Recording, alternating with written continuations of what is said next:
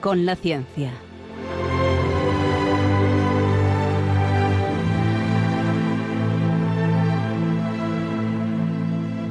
Dirigido por Javier Ángel Ramírez.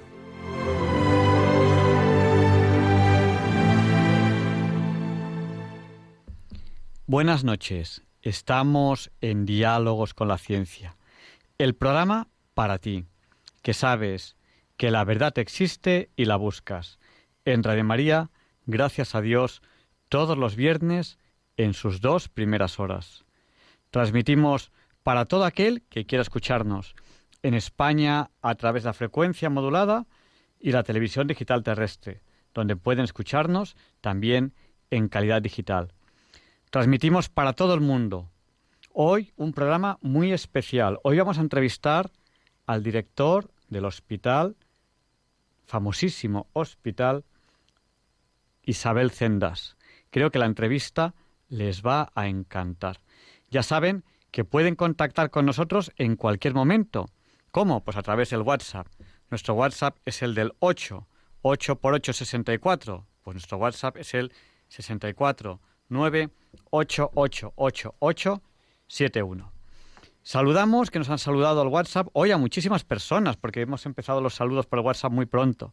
Saludamos a Gerard de Tarragona, a Rosa de Madrid, a Francisco José de Sevilla, a Paula de Madrid, a Carmen de San Luis, Missouri, en Estados Unidos, a Raúl de Laredo, a Mercedes de Bilbao, a Emilia de Alicante, a María Ángeles de Sevilla, Ángeles Onzano, La Rioja, Charo de Cádiz, Ricardo de Madrid, Peter de Tres Cantos, Alfonso de San Sebastián, Juan de Sevilla, Yolanda, también de Sevilla, Charo de las Arenas, Vizcaya, Ricardo de Madrid, Rocío de Santander, Irma de Sevilla, Antonio de Galapagar, Guiomar de Madrid, Alfonso de Madrid, Joana de Madrid, María Dolores de Madrid, Susana de Sevilla, Santiago de Navalcarnero, Mercedes de Aranda del Duero, Natividad de León, Pilar de Peñagrande de Bracamonte, Josefina de Madrid, Cándido de Asturias, Mar de Quintanar de la Orden en Toledo, Roberto de Gran Canaria, Ana de Murcia, Consuelo de Badajoz, Pedro de Madrid, Ángeles de Palencia, Daniel de Villena, Carmen de Valencia, Ana de Valencia, María Jesús de Madrid,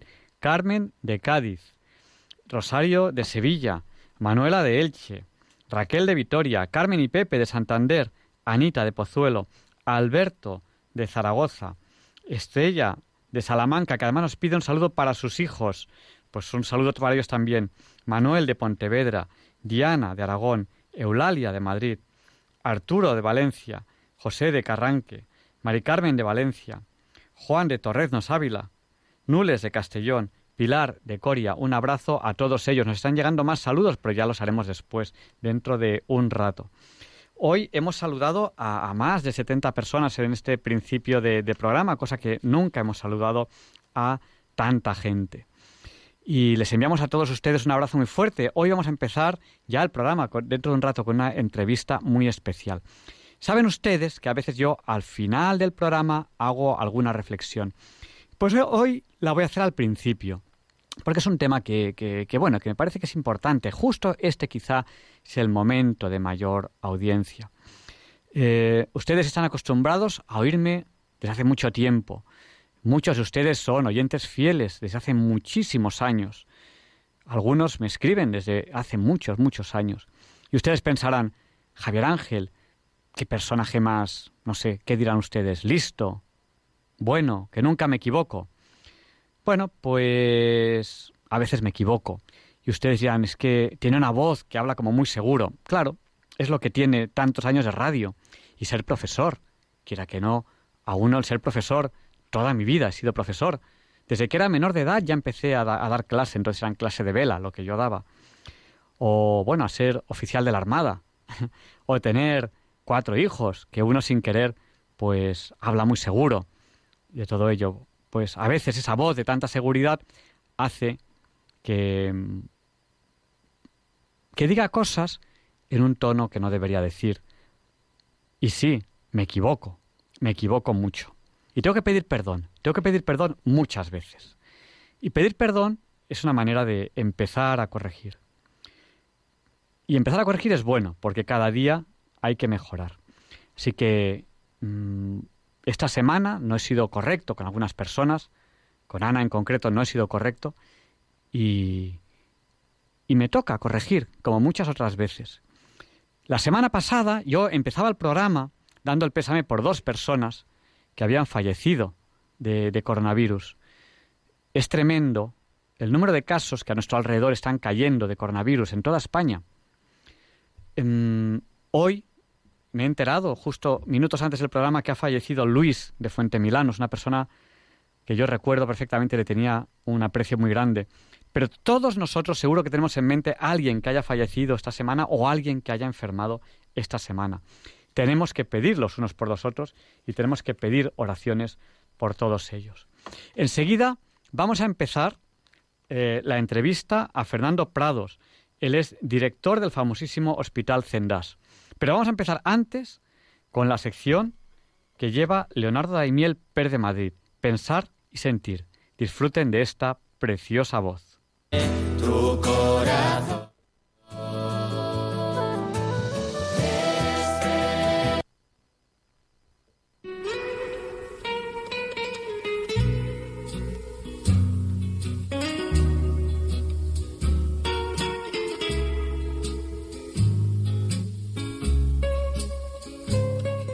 Buenas noches, queridos oyentes de Radio María. Soy Leonardo Daimiel y celebro estar de nuevo con ustedes. Como ya saben, en España está vigente hasta mayo de este año un estado de alarma.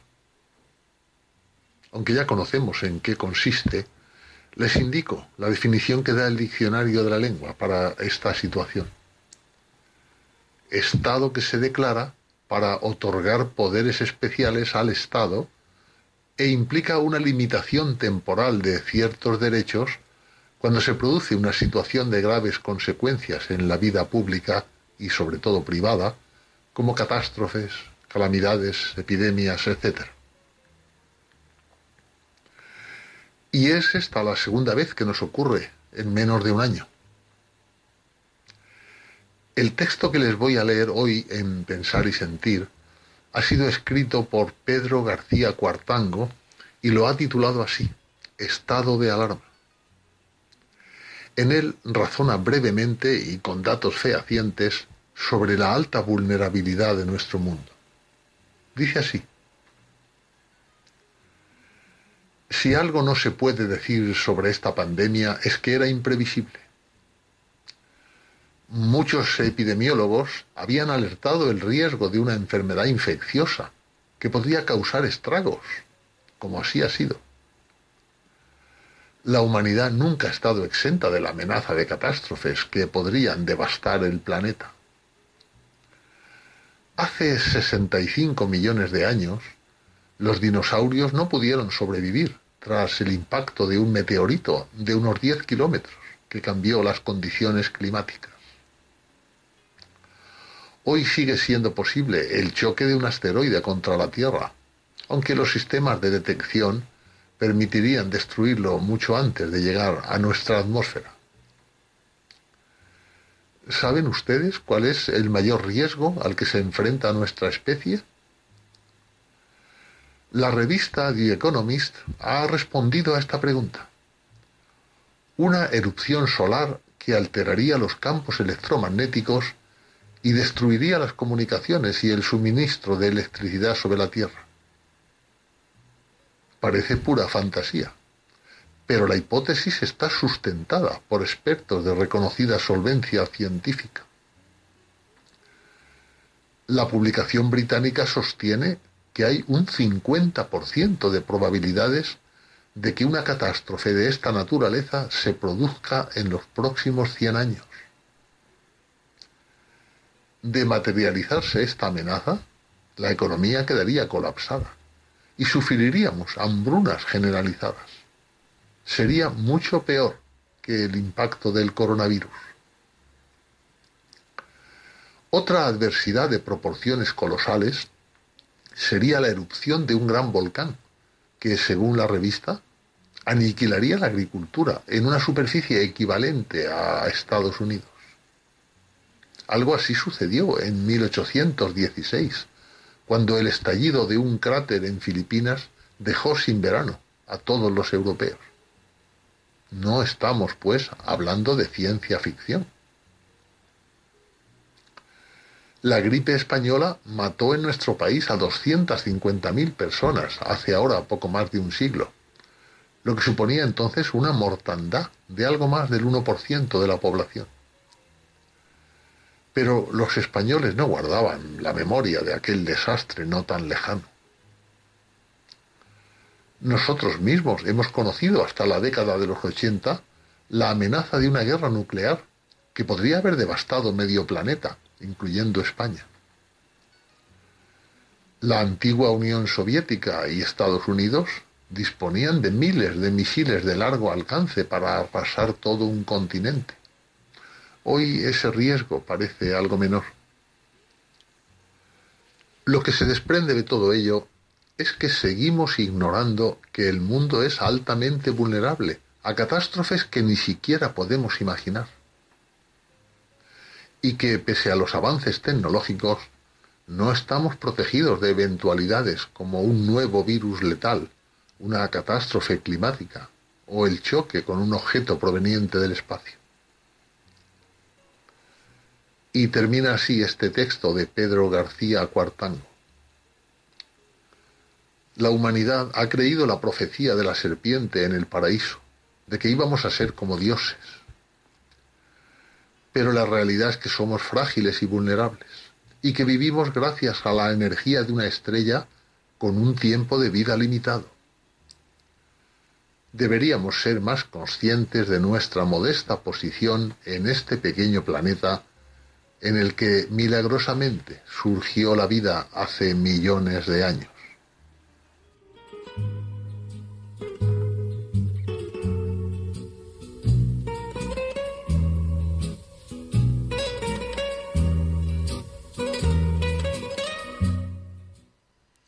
Y sin más dilación, vamos a la entrevista de la semana, que les va a encantar.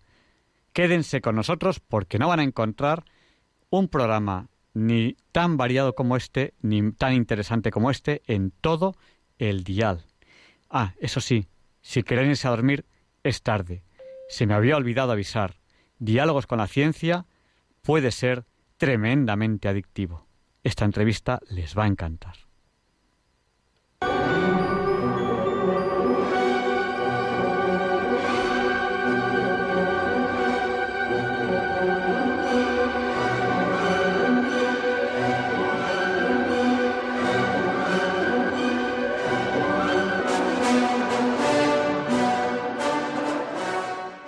Y esta es la sintonía con la que ustedes saben bien presentamos la entrevista de la semana.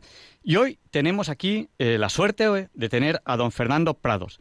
Él es coordinador general del Hospital Cendas. Es una persona experta en catástrofes, es una persona que ha trabajado en el 11M, ha estado trabajando también en el tsunami de Asia, eh, iba a montar un hospital en Hawái y también pues, eh, participó en, el hospital que se montó en el IFEMA, en la primera, digamos, ola de esta actual pandemia. Eh, buenas noches, don Fernando. Muy buenas noches. Bueno, eh, si quiere antes de entrar eh, en materia, en el Hospital de Emergencias Enfermera Isabel Zendal, vamos, le voy a preguntar un poquito sobre, sobre el IFEMA. Usted también estuvo en el IFEMA. Cuéntenos alguna cosa de IFEMA. ¿Cómo se creó? ¿Cómo funcionó esto? Ahora, en principio, entiendo que ya no está funcionando. Cuéntenos un poco sobre el IFEMA.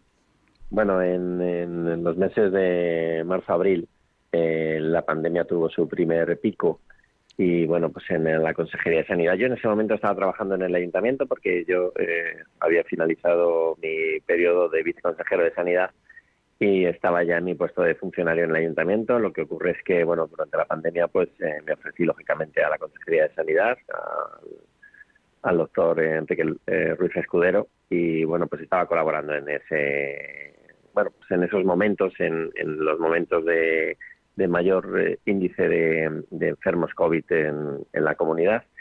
Y bueno, pues se planteó entre las soluciones finales era el instalar en, IFEMA una, bueno, pues un, lugar para poder eh, derivar a los pacientes COVID que estaban en esos momentos saturando los hospitales.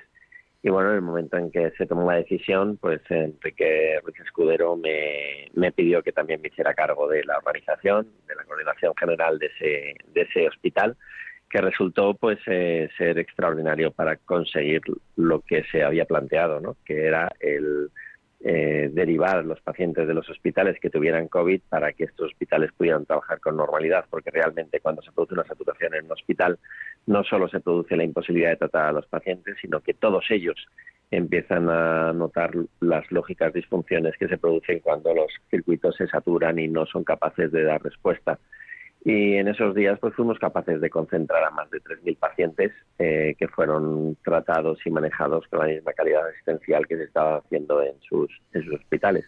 Ese fue el objetivo y, eso pues se cumplió. Quizás de esa, de esa experiencia se pudieron aprender muchas cosas y hoy en día eh, se ha montado en Madrid un hospital de emergencias, que es por el que, por el que usted le entrevistamos. Usted actualmente es coordinador general de, este hospital de emergencias, que se llama Enfermera eh, Isabel Cendas. Eh, ¿Cómo se ha creado este hospital?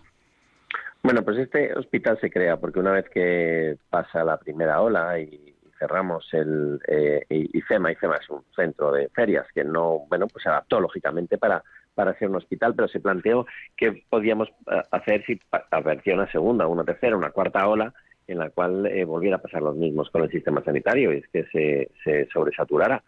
Y bueno, pues la opción IFEMA quedó abierta porque lógicamente eh, toda la estructura pues quedó eh, tapada, pero quedó eh, operativa para el caso de que fuera necesario volverla a instalar. Pero no, lógicamente, se pensó en ir un paso más, en conseguir unas instalaciones que de verdad pudieran albergar todas las necesidades propias de, de un recinto sanitario o un recinto, en este caso, hospitalario, porque lo que se quería dar era eh, una solución hospitalaria a los problemas que iban a sufrir los hospitales si había una segunda ola. Y además, eh, bueno, pues ya de paso mm, dotarla de todo aquello necesario para poder ser, eh, bueno, pues poder atender a este tipo de pacientes sabiendo ya lo que necesitan, porque es verdad que en la primera hora nos pilló un poco a todos los hospitales, pues sin conocer lógicamente la enfermedad, que apenas lleva unos meses, y bueno, pues todavía estudiando los pacientes qué era lo que estaba provocando ese virus que, se había diagnosticado en China apenas unos meses antes, ¿no? Y que, bueno, pues se tenía que dar respuesta corriendo a los eh, miles de pacientes que estaban eh, llenando los hospitales. Bueno, pues con esa filosofía, sabiendo qué es lo que necesitan los pacientes, sabiendo qué estructuras son las que hacen falta y conociendo además todas aquellas limitaciones que tuvimos en el recinto ferial cuando instalamos las camas y llevamos allá a los pacientes, pues se construyó este hospital. Y se construyó además pues eh, muy deprisa, porque se construyó en plena pandemia. Sabíamos que la ola iba a llegar en pocos meses y había que eh, tener el recinto preparado en pocos meses. Y por eso se hizo de esa manera tan rápida, eh, bueno, pues invirtiendo en turnos de tres, en tres turnos al día, para que esto pudiera levantarse lo antes posible, siempre, ya digo, con las características propias de saber que íbamos a generar un recinto hospitalario con todo lo que se supone, porque bueno, pues la ingeniería hoy, los recintos hospitalarios pues tienen sus características propias y requieren además una serie de permisos y una serie de, instalaciones que son eh, esenciales y que lógicamente en IFEMA pues costó mucho adaptarlas, incluso en algunas ocasiones pues no éramos capaces de tener la respuesta exactamente igual que en un hospital, pero aquí sí se pudo hacer, se construyó en apenas 100 días eh, y bueno, pues eh, poco después se hizo el mismo sistema, ¿no? Se nos llamó a los eh, responsables que, hoy estamos dirigiendo este, este recinto para que pusiéramos en marcha la operativa y consiguiéramos, como el día de hoy, tener ingresados a más de 400 pacientes. 100 días, nos ha hablado usted de tres turnos. Tres turnos son ocho horas por turno. 8, 16, 24, 24 horas al día, o sea, sin parar, 100 días, son 2.400 horas, no es mucho tiempo, ¿eh? Montar un hospital en 2.400 horas no es mucho tiempo. Eh, ¿Desde cuándo está funcionando? Y luego, según tengo entendido, es un hospital modular. Eh, ¿Qué es eso de, del hospital modular? Porque creo que se está preparando un tercer módulo. Eso es. la realidad es que cuando se pusieron a, diseñar el hospital, está claro que se diseñó para dar servicio en la pandemia a los pacientes COVID, o sea, tenía la auténtica filosofía IFEMA, pero eh, la verdad es que iba a ser un, espacio que iba a quedar para después, ¿no? Y lógicamente eh, se tenía que adaptar a que mañana o pasado, dentro de 10 años, pues eh, acabe esta pandemia y con ella pues eh, queden unas instalaciones preparadas para eh, albergar cualquier otro problema que pueda tener la sanidad. No, en no solo en tipo de pandemia, también en cualquier enfermedad que se pueda producir en un número suficiente como para tener que derivar los pacientes y que el sistema pueda trabajar con normalidad. El SERMAS hoy tiene 32 hospitales, 29 de ellos con, con urgencias. Y bueno, pues todos ellos eh, cumplen su función de atender a una población determinada de su zona y, dándole todas las posibilidades que tiene la, sanidad del siglo XXI. Pero es verdad que en determinados momentos, por la, época del año, por la situación que sea, pues se produce un elevado número de pacientes que saturan muchos de los circuitos del propio hospital.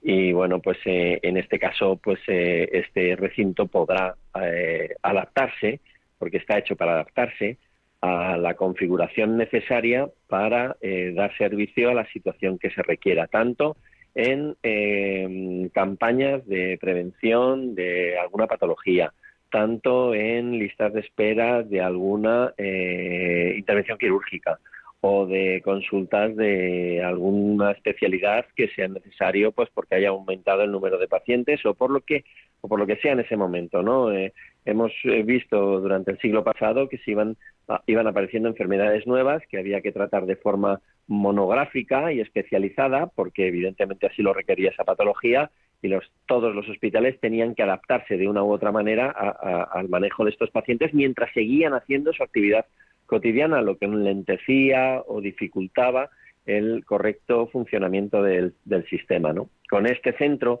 se podrá en esos momentos, y cuando lo decida la autoridad, que en ese momento esté gobernando la sanidad madrileña, eh, determinar eh, la especialización que requiere este centro y los medios que sean necesarios. Aquí lo bueno es que eh, bueno, pues los espacios son muy amplios, con techos muy altos, que posibilitan hacer todo tipo de, de estructura para poder eh, adaptarse a, la actividad sanitaria que se requiera. Y por eso, es, por eso es así, por eso es modular, por eso es versátil. Eh, en este caso está vestido para trabajar con pacientes COVID y se les está dando eh, todas las características que hemos visto que son buenas para que el paciente COVID se recupere lo antes posible o en las mejores condiciones posible. Pero mañana podemos adaptarlo a cualquier otro tipo de enfermedad no infecciosa o, neurológica, haciendo mejores los espacios, o, cardíaca, introduciendo eh, eh, con, a través de montar eh, quirófanos o, cualquier otra estructura que ya digo de servicio a esta patología. Hoy está vestida con lo necesario para tratar pacientes COVID, pero mañana se puede dimensionar y se puede realizar una estructura que pueda dar cobertura a cualquier otro tipo de patología. Estamos en diálogos con la ciencia en Radio María. Estamos entrevistando a don Fernando Prados, el es coordinador general del Hospital de Emergencias, enfermera Isabel Cendas. Eh, estamos hablando con él de, este hospital y bueno, le queremos preguntar cómo se organiza este hospital. ¿Hay UCIs? Eh, ¿Hay oxígeno para terapia? ¿Hay quirófanos? cómo es? Cuando, cuando nos preguntaron qué era necesario para tratar a los pacientes COVID, evidentemente buscamos eh, el conocimiento de las personas que están manejando estos pacientes, que lógicamente en los hospitales de la Comunidad de Madrid pues eh, tenemos, gracias a Dios, muchísimos expertos y nos dibujaron perfectamente cuáles son las necesidades de un paciente COVID. En general, evidentemente hay excepciones y hay eh, bueno pues características que a veces salen de la normalidad, pero por lo general los pacientes requieren de, una serie de cosas. Hay oxígeno porque estos pacientes el problema que tienen es un problema eh, pulmonar. Es la inflamación del pulmón hasta, hasta el punto de que el pulmón deja de realizar su función absolutamente vital, que es la de oxigenar la sangre. Y una de las eh, terapias eh, absolutamente imprescindible es la administración de oxígeno en altas concentraciones, con lo cual este hospital está dotado y tiene reservorio de oxígeno eh, habilitado para, para, para este tipo de patología. También tiene unidades de cuidados intensivos porque sabemos que muchos de estos pacientes, un porcentaje importante de los pacientes que son ingresados en los hospitales, requieren cuidados intensivos y por eso se ha habilitado eh, unos espacios para, para eh, albergar a pacientes eh, que requieran cuidados intensivos porque sabemos que los vamos a utilizar, dotados además de todas las características de esta enfermedad, porque incluso los boxes de, de, intensivos pues son de presión negativa de tal manera que el aire no sale del recinto donde se encuentra, sino que solamente bueno tiene una serie de filtros para que el aire que, que entra del, del exterior pues salga a través de unos filtros fuera de, cualquier riesgo, ¿no? Y bueno, eso es característico de, enfermedades infecciosas, o se hace para enfermedades infecciosas. Y se ha dotado esas unidades porque estábamos, lógicamente, planteando el tratamiento de estos pacientes. Y quirófanos no tiene, porque los pacientes COVID no requieren de cirugía, no son pacientes quirúrgicos, salvo en, complicaciones que se producen mucho después y que evidentemente eh, se podrán eh, atender dentro del mismo SERMAS. Este es un eh, hospital que sirve de apoyo al resto de los hospitales, pero también no solo sirve de apoyo, sino que recibe el apoyo del resto de los hospitales porque bueno pues no deja de ser un centro sanitario más del SERMAS que posibilita que los demás centros puedan trabajar con, bueno pues con más holgura y con muchísima mayor eh, seguridad para el paciente.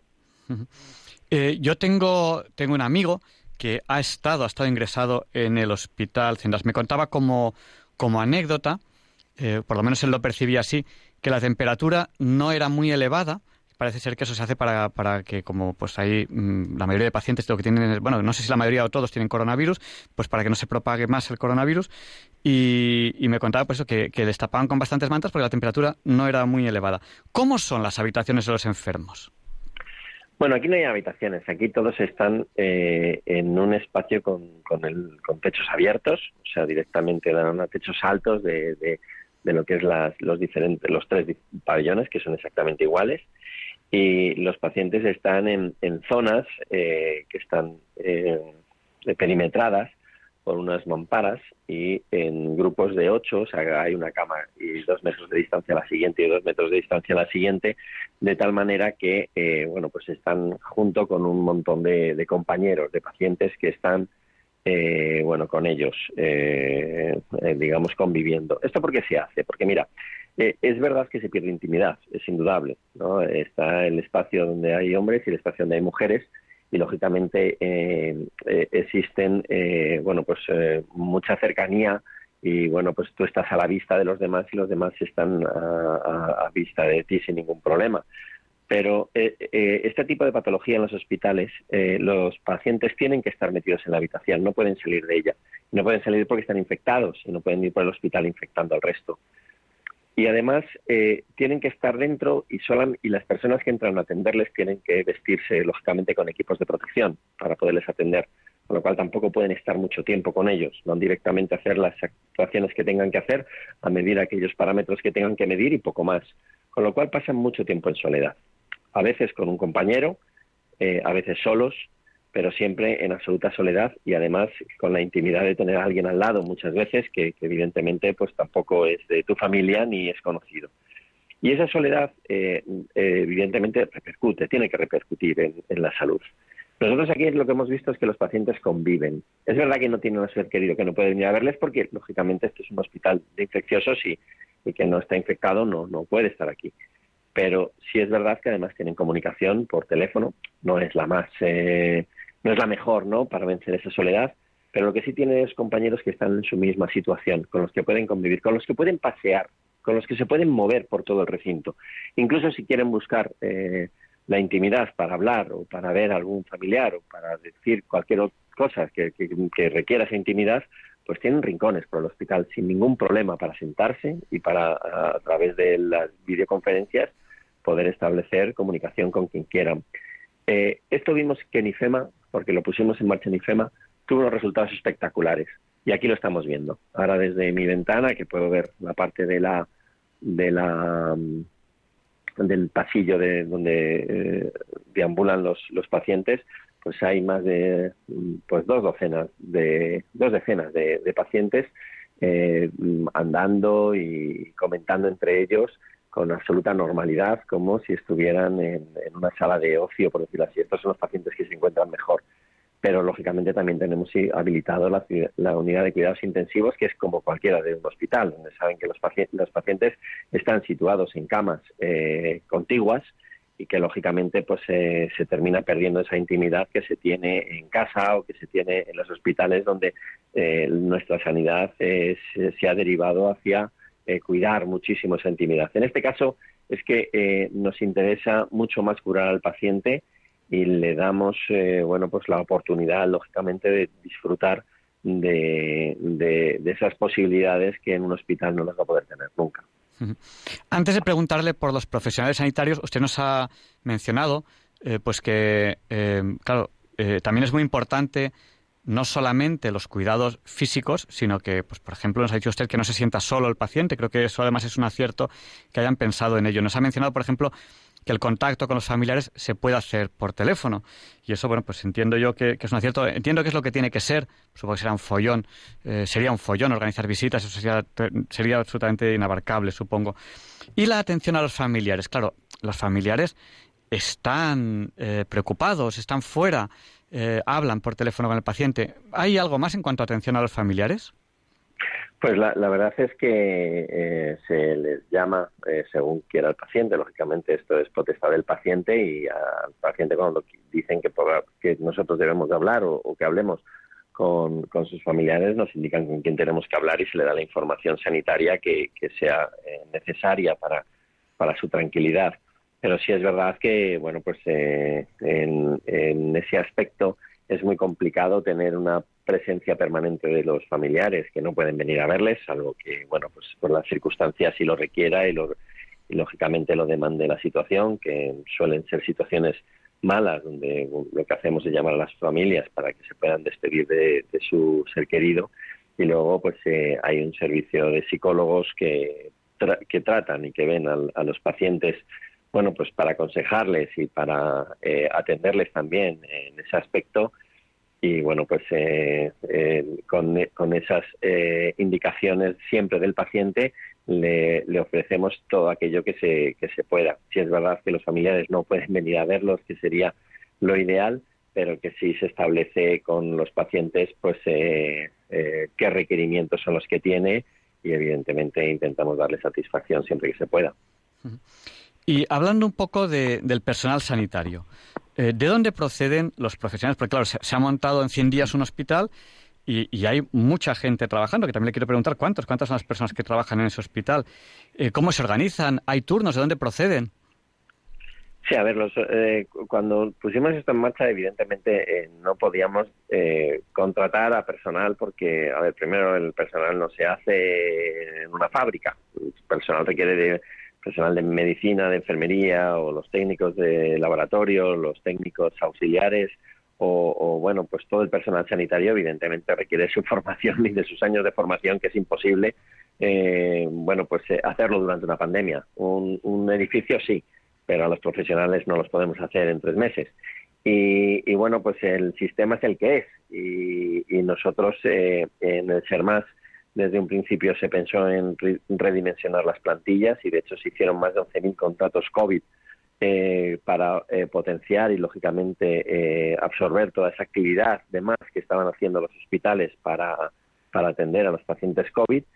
Y ese fue el personal que pensamos que podía trabajar aquí, que ya tuviera la experiencia en el manejo de pacientes COVID, que supiera bueno pues que aquí hay que protegerse, hacen falta los equipos EPIs, los que no todo el mundo estaba eh, aleccionado antes de antes de venir la, la pandemia y que bueno pues eh, requiere de unas características que nosotros pensábamos que era mucho mejor recogerlas de, de gente que ya estuviera trabajando con lo cual se decidió que fueran primero todos aquellos profesionales del sistema que quisieran venir aquí, que vinieron más de 170 eh, profesionales con, con, ese perfil, eran eh, profesionales que querían seguir trabajando con pacientes COVID y sabían que este hospital especializado iba a ser de referencia para, para el manejo de esta, de esta patología, de diversas especialidades, y, y, aquí les, teníamos, les tenemos con nosotros desde el primer día, y luego el resto del personal hasta cubrir las necesidades que, que hemos ido teniendo porque sí hay que decirlo que este hospital ha ido creciendo en personal, según ha ido creciendo en el número de pacientes que teníamos,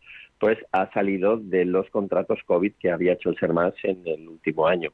y bueno, pues se ha empezado por los más modernos, por un asunto, eh, bueno, pues eh, laboral, que pensaban que era mejor hacerlo así, y hablado con los sindicatos, pues se decidió que el, perfil mejor eh, era ese, y han ido llegando según ha ido incrementando el número de pacientes en, nuestro hospital.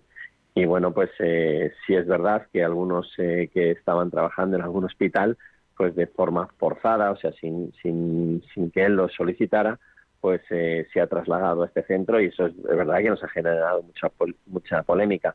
Pero también es verdad que los profesionales del SERMAS son eh, bueno pues eh, son especiales el personal sanitario siempre tiene una vinculación a su vocación de una manera determinante y en poco tiempo se han dado cuenta que el trabajo que desarrollan aquí es profesionalmente muy satisfactorio y las posibilidades que tienen de trabajar en plena pandemia con pacientes COVID pues les aporta sin ninguna duda desde el punto profesional muchas muchas satisfacciones. Eh, más o menos cuántos profesionales hay ahora trabajando en el hospital eh, de emergencias enfermera Isabel Cendas. Pues ahora mismo sanitarios estaremos rondando los mil, serían 950, 970 sanitarios entre médicos, enfermeros y técnicos. Y luego hay unos 150 profesionales de, actividades eh, diversas, de, de, empresas que nos dan servicios de catering, de limpieza, de mantenimiento, de seguridad, etcétera, todas aquellas actividades que hay que hacer en un hospital para que se desarrolle la atención sanitaria con normalidad. Mil, como coordinador general tiene usted trabajo, o sea que bueno y sí bueno no no es eh, sí, es verdad que son muchos trabajadores pero bueno vienen por turnos lógicamente turnos de ocho horas mañana tarde y noche y bueno, pues eh, lo tienen eh, organizado desde la coordinación de recursos humanos y desde la coordinación tanto de medicina como de enfermería están permanentemente buscando las mejores posibilidades y sobre todo la mejor atención de los pacientes, que al final es nuestro objetivo. Eh, imaginemos que, alguien se encuentra mal y piensa que tiene coronavirus y tal. ¿Cómo es eso? ¿Se va uno directamente al hospital Cendas, el mismo, o cómo, funciona esto? Pues nosotros no tenemos servicios de urgencia porque eh, este hospital está para dar servicio al sistema y el sistema evidentemente tiene que continuar trabajando. ¿no? Este hospital no ha eh, limitado el trabajo de ningún hospital, sí lo ha favorecido, pero eh, la idea es que el paciente vaya donde va habitualmente. Cuando se pone malo, pues se va a una urgencias, se va a, se pregunta atención primaria y ellos dirigen directamente al paciente donde es necesario según su patología. Entonces, eh, hay que ir a urgencias porque aquí vienen los pacientes ya diagnosticados de COVID. Eh, el paciente no sabe si tiene COVID, lo puede sospechar, suponer o, o, bueno o tener esa impresión, pero lógicamente hay que hacer el diagnóstico y el diagnóstico se hace en el hospital. Pero no solo te hacen el diagnóstico de que tienes COVID, sino también que tienes criterios de ingreso hospitalario, porque si no tienes ingresos hospitalarios y el tratamiento puede ser en domicilio, pues debes ir a un domicilio y seguir las indicaciones que, te marquen. Pero eh, el paciente no tiene que hacer nada, lo único que tiene que hacer es ir a su hospital y allí el sistema madrileño de salud le va a ofrecer la mejor posibilidad para su patología, sea la que sea. Eh, si es COVID, además el sistema cuenta con el Hospital Isabel Zendal, que es un hospital específico y especializado para atender los pacientes con esta patología, con lo cual, evidentemente, entre las posibilidades les ofrecerán el, poder venir a este hospital. En el caso de que, bueno, pues el paciente no quiera, que ha habido pacientes que no han querido, entre otras por las terribles campañas de desprestigio que se han hecho a este hospital y que, bueno, lo que ha llevado eh, fundamentalmente ha sido a crear miedo y situación de, incertidumbre en algunas personas que tenían COVID y que no han podido eh, tener la opción del Hospital Isabel Zendal por desconocimiento donde evidentemente eh, está limitándose el que un paciente con COVID pueda eh, tener la respuesta especializada y específica para su enfermedad en un hospital diseñado y, dotado para atender esta, esta patología. Ya digo, desde cualquier hospital de urgencias, una vez que se diagnostica el COVID, eh, ellos mismos se formulan la posibilidad de, venir a hospitalizar en Zendal y, bueno, pues si es así, es trasladado por las ambulancias del SUMA y, atendido aquí ya desde el, minuto uno, sin necesidad de que tenga que hacer ingreso en, su hospital. Directamente desde urgencias vienen aquí, sin ningún problema. ¿Y, cuántos enfermos han pasado ya eh, por este hospital de, emergencias, enfermera Isabel Cendas? Eh, ¿Cuántos puede, puede llegar a, haber en un momento dado en el hospital. ¿Cuántas altas se han dado? ¿Cómo, cómo, cómo, cómo, ha estado funcionando hasta ahora?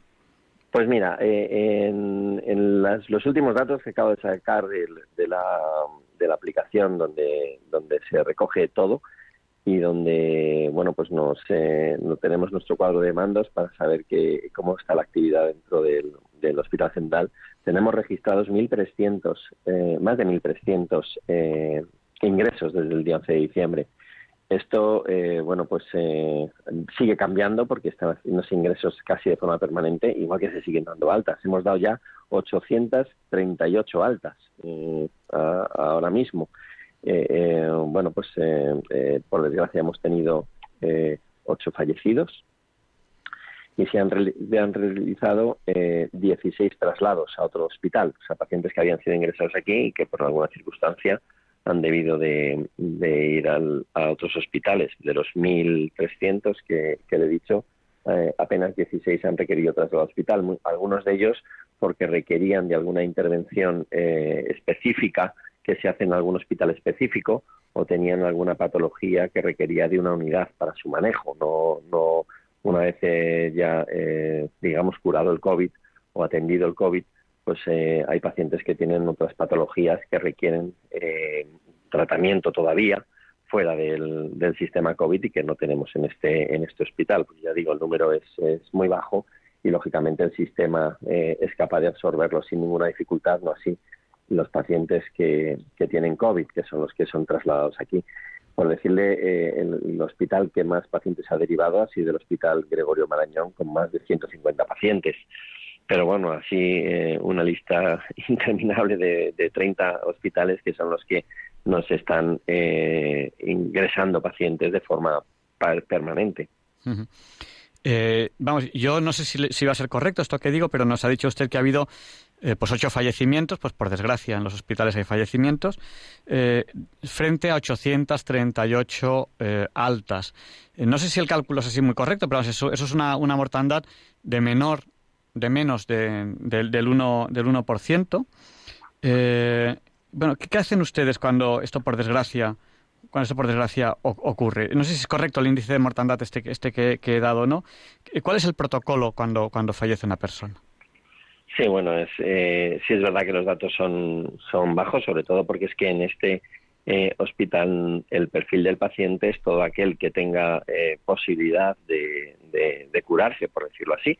Nosotros eh, hemos atendido en IFEMA, es verdad que solicitamos que los pacientes tuvieran buen pronóstico, aunque con esta enfermedad hay que ser muy cauteloso porque es cierto que los pacientes se deterioran y muchas veces no tenemos indicadores que nos puedan decir que, que va a ser así y, bueno, pues de hecho en IFEMA también, lógicamente tuvimos fallecimientos. Esta, enfermedad mata, lo estamos viendo todos los días en las cifras que dan el Ministerio o la Comunidad de Madrid. Sabemos que, esta enfermedad eh, es una enfermedad que hay un número de pacientes eh, que, que fallecen y bueno, pues como es lógico aquí, pues también lo estamos teniendo. El número es pronto para determinarlo porque hemos empezado a trabajar eh, no hace dos meses, hace eh, todavía eh, menos de, dos meses y, lógicamente son cifras que bueno pues habrá que estudiar más detenidamente y sacar los cálculos exactos. Actualmente es ese el que el que ha dado y el que y el que manejamos a, día de hoy y esperemos además que reducirlo en lo posible. Pero bueno, sí es cierto que cuando un paciente se encuentra eh, bueno pues sin posibilidades o, o con un pronóstico malo eh, los médicos ven que, la situación pues eh, va encaminada al fallecimiento del paciente, se lo comunican a la familia que tienen la posibilidad de, visitarlo, de verlo, de bueno pues despedirse de alguna manera.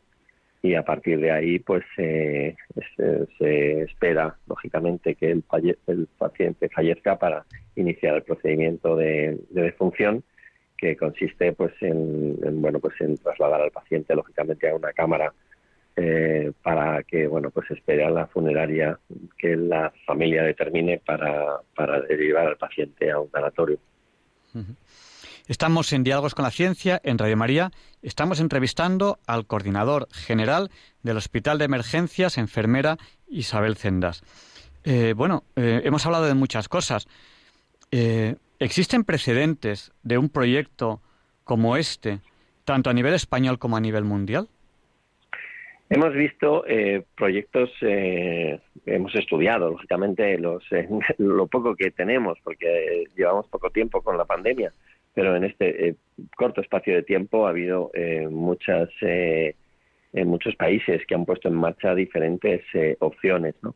Evidentemente todas las han puesto, porque todos han tenido que dimensionar su sistema sanitario. Ningún sistema sanitario está concebido para atender una pandemia, y el nuestro tampoco lo estaba con lo cual, bueno, pues ese incremento de pacientes eh, ha modificado la actuación en todos los eh, sistemas sanitarios, en todos, desde los más avanzados hasta los menos avanzados. Y todos han resuelto eh, en muchas ocasiones el establecer zonas donde atender a los pacientes, porque es lo que se necesitaba, espacios.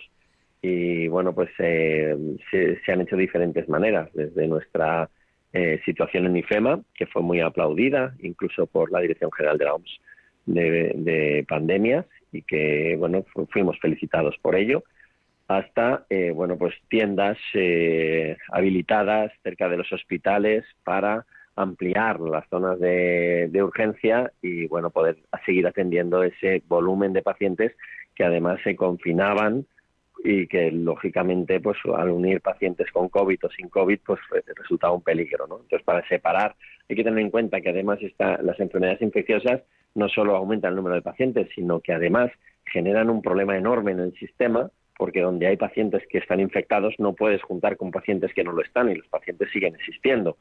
Con lo cual, eh, bueno, pues tienes que hacer los circuitos, pierdes muchísimo espacio, eh, delimitas muy mal las zonas porque hay servicios que son únicos, con lo cual tienen que dar servicios a pacientes infectados y no infectados. Y todo eso pues genera problemas de hacer circuitos y de adaptarse a una situación compleja que nosotros hemos resuelto directamente en este hospital haciendo que todos los pacientes sean COVID, con lo cual solamente tenemos un solo circuito, no necesitamos el otro, no necesitamos habilitar espacios para pacientes no COVID porque no existen. Y eh, al final, pues eh, todos estos sistemas, eh, bueno, pues nos dimos cuenta que la única manera de hacer algo a la medida y con criterios de calidad de la medicina del siglo XXI era hacer un centro específico para esto, eh, no provisional, no temporal, no eh, bueno pues de, fortuna, sino hacer un centro que tuviera todos los requisitos necesarios para ser, ser centro, un centro sanitario, no de emergencia, sino directamente eh, construido ad hoc para esto, y a partir de ahí, pues lógicamente dejarle la versatilidad suficiente para que el día que no sea necesario para esto lo pueda hacer para otras cosas y por eso se construyó así el Hospital Isabel Zendal. Y evidentemente no tenemos referencias porque a ningún otro país se le ha ocurrido habilitar un hospital específico para atender esta patología, a ninguno. Han hecho cosas provisionales, carpas enormes, eh, zonas de hospitales de campaña como las que desarrolla el ejército, eh, bueno, pues para sus campañas, lógicamente, con esa filosofía y que luego son desmontables y, bueno, y reutilizables para la siguiente campaña nosotros pensamos que era mejor hacer algo eh, de verdad para poder albergar todas aquellas necesidades que tiene el sistema sanitario del siglo XXI, que evidentemente en una zona como Madrid pues eh, son muchas y, muy complejas. Estamos en Diálogos con la Ciencia, en Radio María, entrevistando a don Fernando Prados. Eh, él es coordinador general del Hospital de Emergencias, Fendal. Con él hemos hablado de muchas cosas. Hemos empezado hablando del IFEMA, hemos, eh, después hemos hablado un poco del hospital, de cómo se organiza, de cómo son las habitaciones, de cómo son las zonas comunes, dónde están los pacientes. Hemos hablado de sus sanitarios, hemos hablado de, los pacientes. Eh, hemos incluso dado números del número de enfermos recuperados, el número de enfermos que, ha fallecido. Si usted acaba de llegar ahora a la entrevista, pues dentro de poco lo tendrá colocado en el podcast, la, entrevista completa. Ya un poco antes de terminar, eh, bueno, pues este es un hospital que ha recibido eh, por parte incluso de, la prensa eh, duras críticas. Em, em, es una obra que parece necesaria y oportuna y sin embargo pues, pues se la ha criticado, cosa que pues, pues, pues puede sorprender un poco. Incluso han aparecido vídeos que luego se han visto que, que, eran falsos, de, de, goteras, de comidas de enfermo en mal estado. Se ha dicho que no funcionaba la calefacción. Bueno, em, que es curioso, ¿no? Eh, qué, se puede, qué, es lo que está ocurriendo? Bueno, pues eh, a ver, a cualquiera que le digan que se va a construir un hospital en plena pandemia para tratar a los pacientes de esa pandemia, un hospital público para todo el mundo, sin limitación de ningún tipo, con todos los requerimientos que la sanidad dice que se necesitan para atender esa patología en un tiempo absolutamente récord, porque tenía que ser así. Si nos esperamos un año, pues no atendemos a nadie, como es normal. Pues eh, cualquiera diría que ole, ¿no? Esa es la verdad. Y además, tener la valentía después del primer pico, de lanzarse a hacer esta obra para poder eh, tener disponible el hospital en el menor tiempo posible para atender a los pacientes de una pandemia, sabiendo que en un determinado momento este virus podía, mm, bueno, pues eh, languidecer o, hacerse más eh, leve y no requerir, lógicamente, el sistema sanitario ningún tipo de apoyo, fue una medida valiente, muy valiente. Y de hecho, solamente conocemos un caso, que es este. Evidentemente, eh, eso, eh, esa valentía, pues eh, tiene su precio y en política tiene su precio. Y lógicamente, bueno, pues le han acusado primero de que no iba a servir para nada. Se hizo el vaticinio de, bueno, pues, pues dentro de tres meses ya esto no va a existir y, van a hacer un hospital para atender esto y luego no va a servir para nada. Bueno, hubiera servido evidentemente para otra cosa, pero lo que está claro es que hoy más de mil pacientes ya han pasado por aquí. Mil pacientes que no han ocupado un espacio en el resto de los hospitales de la sanidad pública madrileña. Y bueno, pues, eh, eh, pues eso no se debe de perdonar, esa es la verdad. En, este país somos así. Y bueno, pues eh, de verdad que a mí me provocaría, bueno, curiosidad e incluso algunas cosas hasta me haría gracia si no fuera porque aquí hay pacientes que tienen a sus familiares en casa y que no les pueden ver. Y lógicamente el poder pensar que todas esas cosas que dicen que están pasando aquí le puedan estar pasando a su familiar es muy duro, porque esta enfermedad es una enfermedad una enorme incertidumbre, donde sabemos que la gente se está muriendo y se puede morir, y además que tiene una evolución eh, inmediata, muy rápida, en el cual uno eh, puede, eh, bueno, pues progresar a, bueno, pues a una situación crítica en muy poco tiempo. Y bueno, pues eh, lógicamente es incertidumbre permanente, eh, pacientes que no pueden hablar con sus familiares porque no se encuentran en disposición por su, por, porque, por, su patología, eh, tener que estar soportando todas esas barbaridades que se dicen sobre este hospital, pues no es responsable, la verdad es que no es responsable. Pero también es verdad que aquí ha habido errores, es verdad que aquí ha habido cosas que se podían haber hecho mejor, es verdad que hemos podido tener problemas. Hemos puesto en funcionamiento esto en apenas unos meses, cuando hay hospitales que se acaban de abrir de otras comunidades autónomas que llevan tres años para ponerse en marcha y que se han abierto ahora y no llevan ni la mitad de los pacientes que tenemos nosotros hoy. Porque esto era así, había que hacerlo así. No podíamos esperar a que estuviera todo en absoluta, eh, em, perfectas condiciones para empezar a atender pacientes, porque los pacientes requerían la atención inmediata y esa atención inmediata tenía que tener unos mínimos que por supuesto que se han cumplido, pero no podíamos ir a máximos como, como eh, estamos ahora, como estamos a, apenas un mes, dos meses de, la puesta en marcha, eh, bueno, pues porque era imposible, porque no teníamos tiempo para hacerlo. Y bueno, de esos errores, pues evidentemente se van puliendo, se van habilitando nuevas fórmulas para, bueno, pues conseguir mejores resultados y sobre todo para que el paciente se cure antes y con mejor, eh, bueno, pues eh, sensación dentro de lo que es. Es verdad que la comida, pues durante un tiempo no ha sido todo lo buena que fuera. Hablamos con la empresa y se han volcado de forma increíble para que los, los pacientes del Hospital Zendal, eh, bueno, pues lleguen a, estar confortables con la comida. pudimos tener problemas de, bueno, pues los termos de agua caliente, pues si se desenchufaban o quedaban de alguna manera eh, bueno, pues inoperativos, pues durante un tiempo un paciente pues no tenía eh, todo el calor en el agua que, él requería.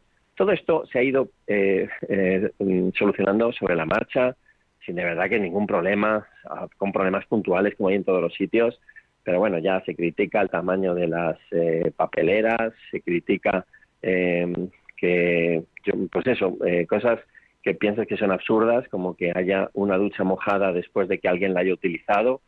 Bueno, pues eh, cosas eh, que bueno que puedes pensar que, evidentemente van más encaminadas a desacreditar por gusto a un centro sanitario que de ayudar a las personas que tienen COVID en esta comunidad y que requieren el tratamiento especializado que podemos dar en este hospital.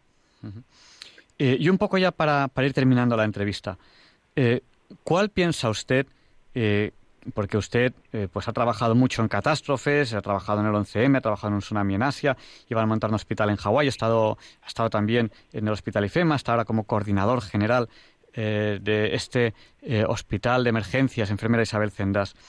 ¿Cuál cree usted, según su experiencia, que va a ser la evolución de esta pandemia según, lo que, según las previsiones? Eh, ¿El hospital, eh, este hospital de emergencias, va a participar en la campaña de vacunación?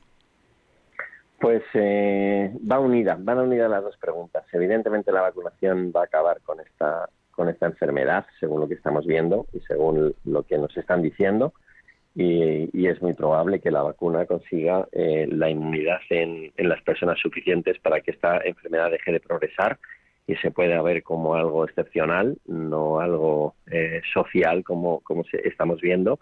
Es posible que eso haga además que podamos volver a la vida eh, normal, la que, la que hemos tenido siempre, la del contacto social, la de, bueno, pues la de vivir como, como hemos aprendido y como nos han enseñado. Y bueno, pues esto eh, yo no le daría más de un año para que para que empiece a funcionar de una manera normal si todo va como tiene que ir. Eh, eso es contando con que las vacunas dan el resultado. Las vacunas se han hecho muy deprisa. Los resultados que tenemos de ellas son solamente del último mes, que es cuando han empezado a ponerse estas vacunas. Y, con un grupo de población que es difícil de extrapolar al resto de la población, con lo cual, bueno, pues eh, con toda la cautela del mundo, sabiendo que, que, además esta es una de ellas y que pueden aparecer muchas más pandemias, eh, hay que tener fe y pensar que, que, bueno, lo antes posible vamos a poder disfrutar de, nuestra vida como nos la han enseñado. Pero bueno, pues eh, evidentemente esto pasa por la vacunación y este centro está preparado porque, ya digo, tiene la versatilidad de poderse adaptar para realizar cualquier tipo de actividad y entre ellas eh, la vacunación. Así lo hemos diseñado, así lo hemos planificado, pero lógicamente estamos a expensas de lo que digan las autoridades de salud pública que son las responsables de la vacunación, que lo están haciendo muy bien, que están contando muy bien las vacunas, que están diseñando perfectamente cómo hay que ponerlas, dónde hay que ponerlas y a quién hay que ponerlas. Y en cuanto ellos nos den el visto bueno o requieran nuestro, nuestro centro para, para que pueda participar en la vacunación, aquí está ya todo dispuesto y diseñado para ponernos a trabajar cuando, en cuanto nos digan.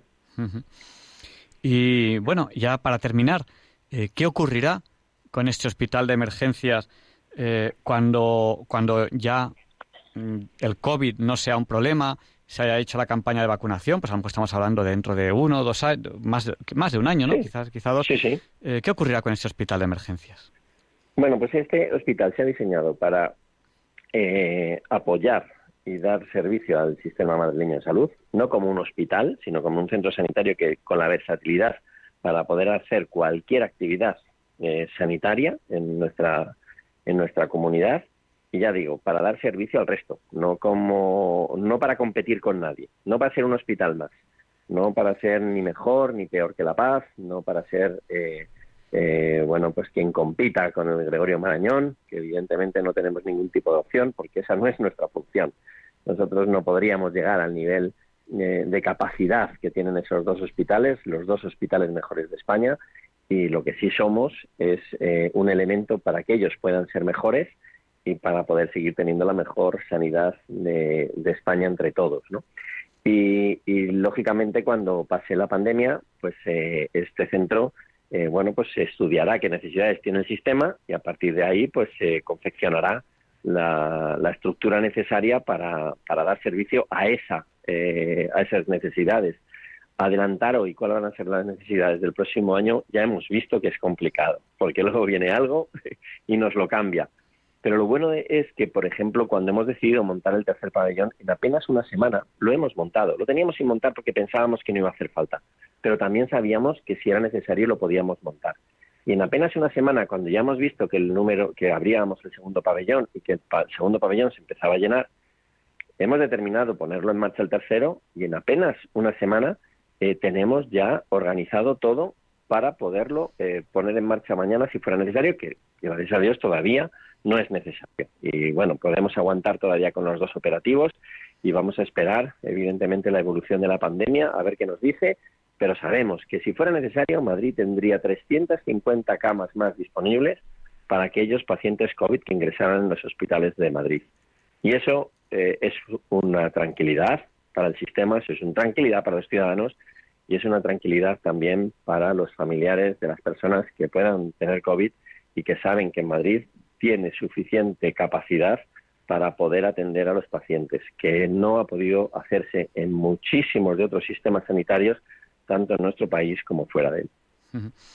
Eh, quiero agradecerle de, parte de Radio María y de Diálogos con la Ciencia, del equipo de Diálogos con la Ciencia, que nos haya dedicado eh, su tiempo eh, en esta en esta noche, que es la, noche ya, bueno, ya, es viernes, la noche de jueves a viernes, de 28 a, 29, ya, ya, ya, es viernes pasado a las 12 de la noche.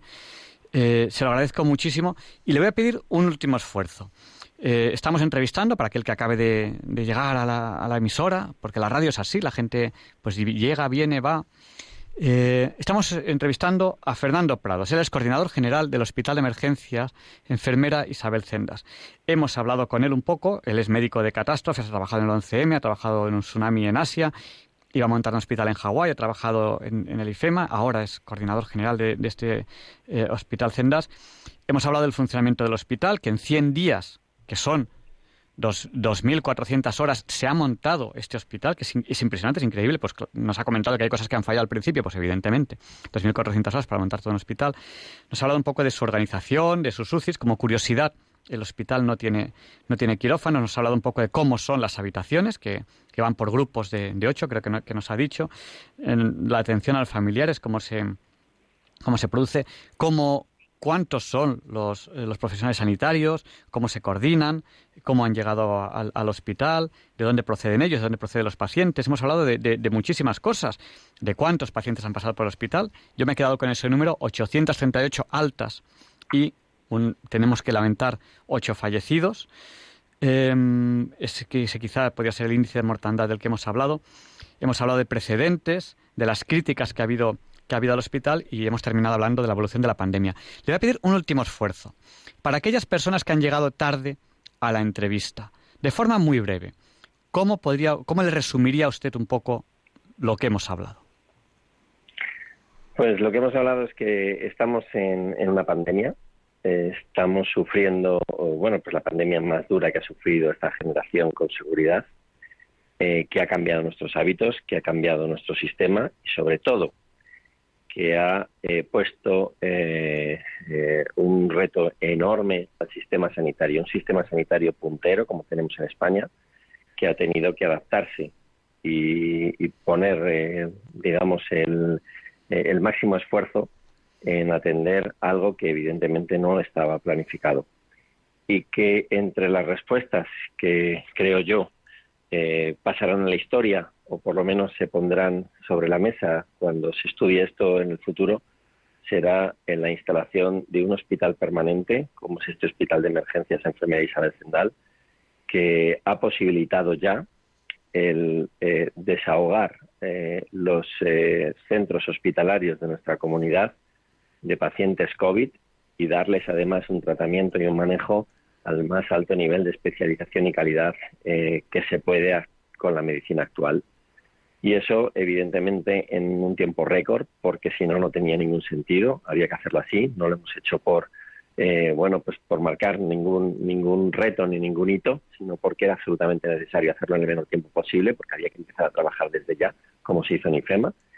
Y eh, ya digo al final teniendo eh, bueno pues unas circunstancias tremendas porque las circunstancias que nos ha marcado el covid son tremendas y una situación difícil desde, desde la organización por todas las presiones y todas las zancadillas que hemos tenido que, sortear para que al final los pacientes eh, que vengan a, este hospital tengan las máximas posibilidades de poder volver a su casa con sus seres queridos y en las mejores condiciones. Muchísimas gracias, eh, don Fernando Prados, coordinador general de este hospital de emergencias enfermera Isabel Cendas. Muchísimas gracias por su tiempo. Ha sido un honor para Diálogos con la Ciencia que nos haya dedicado su tiempo y poder haber realizado esta entrevista con usted. Muchas gracias y buenas noches. Para mí ha sido también un placer. Muchísimas gracias.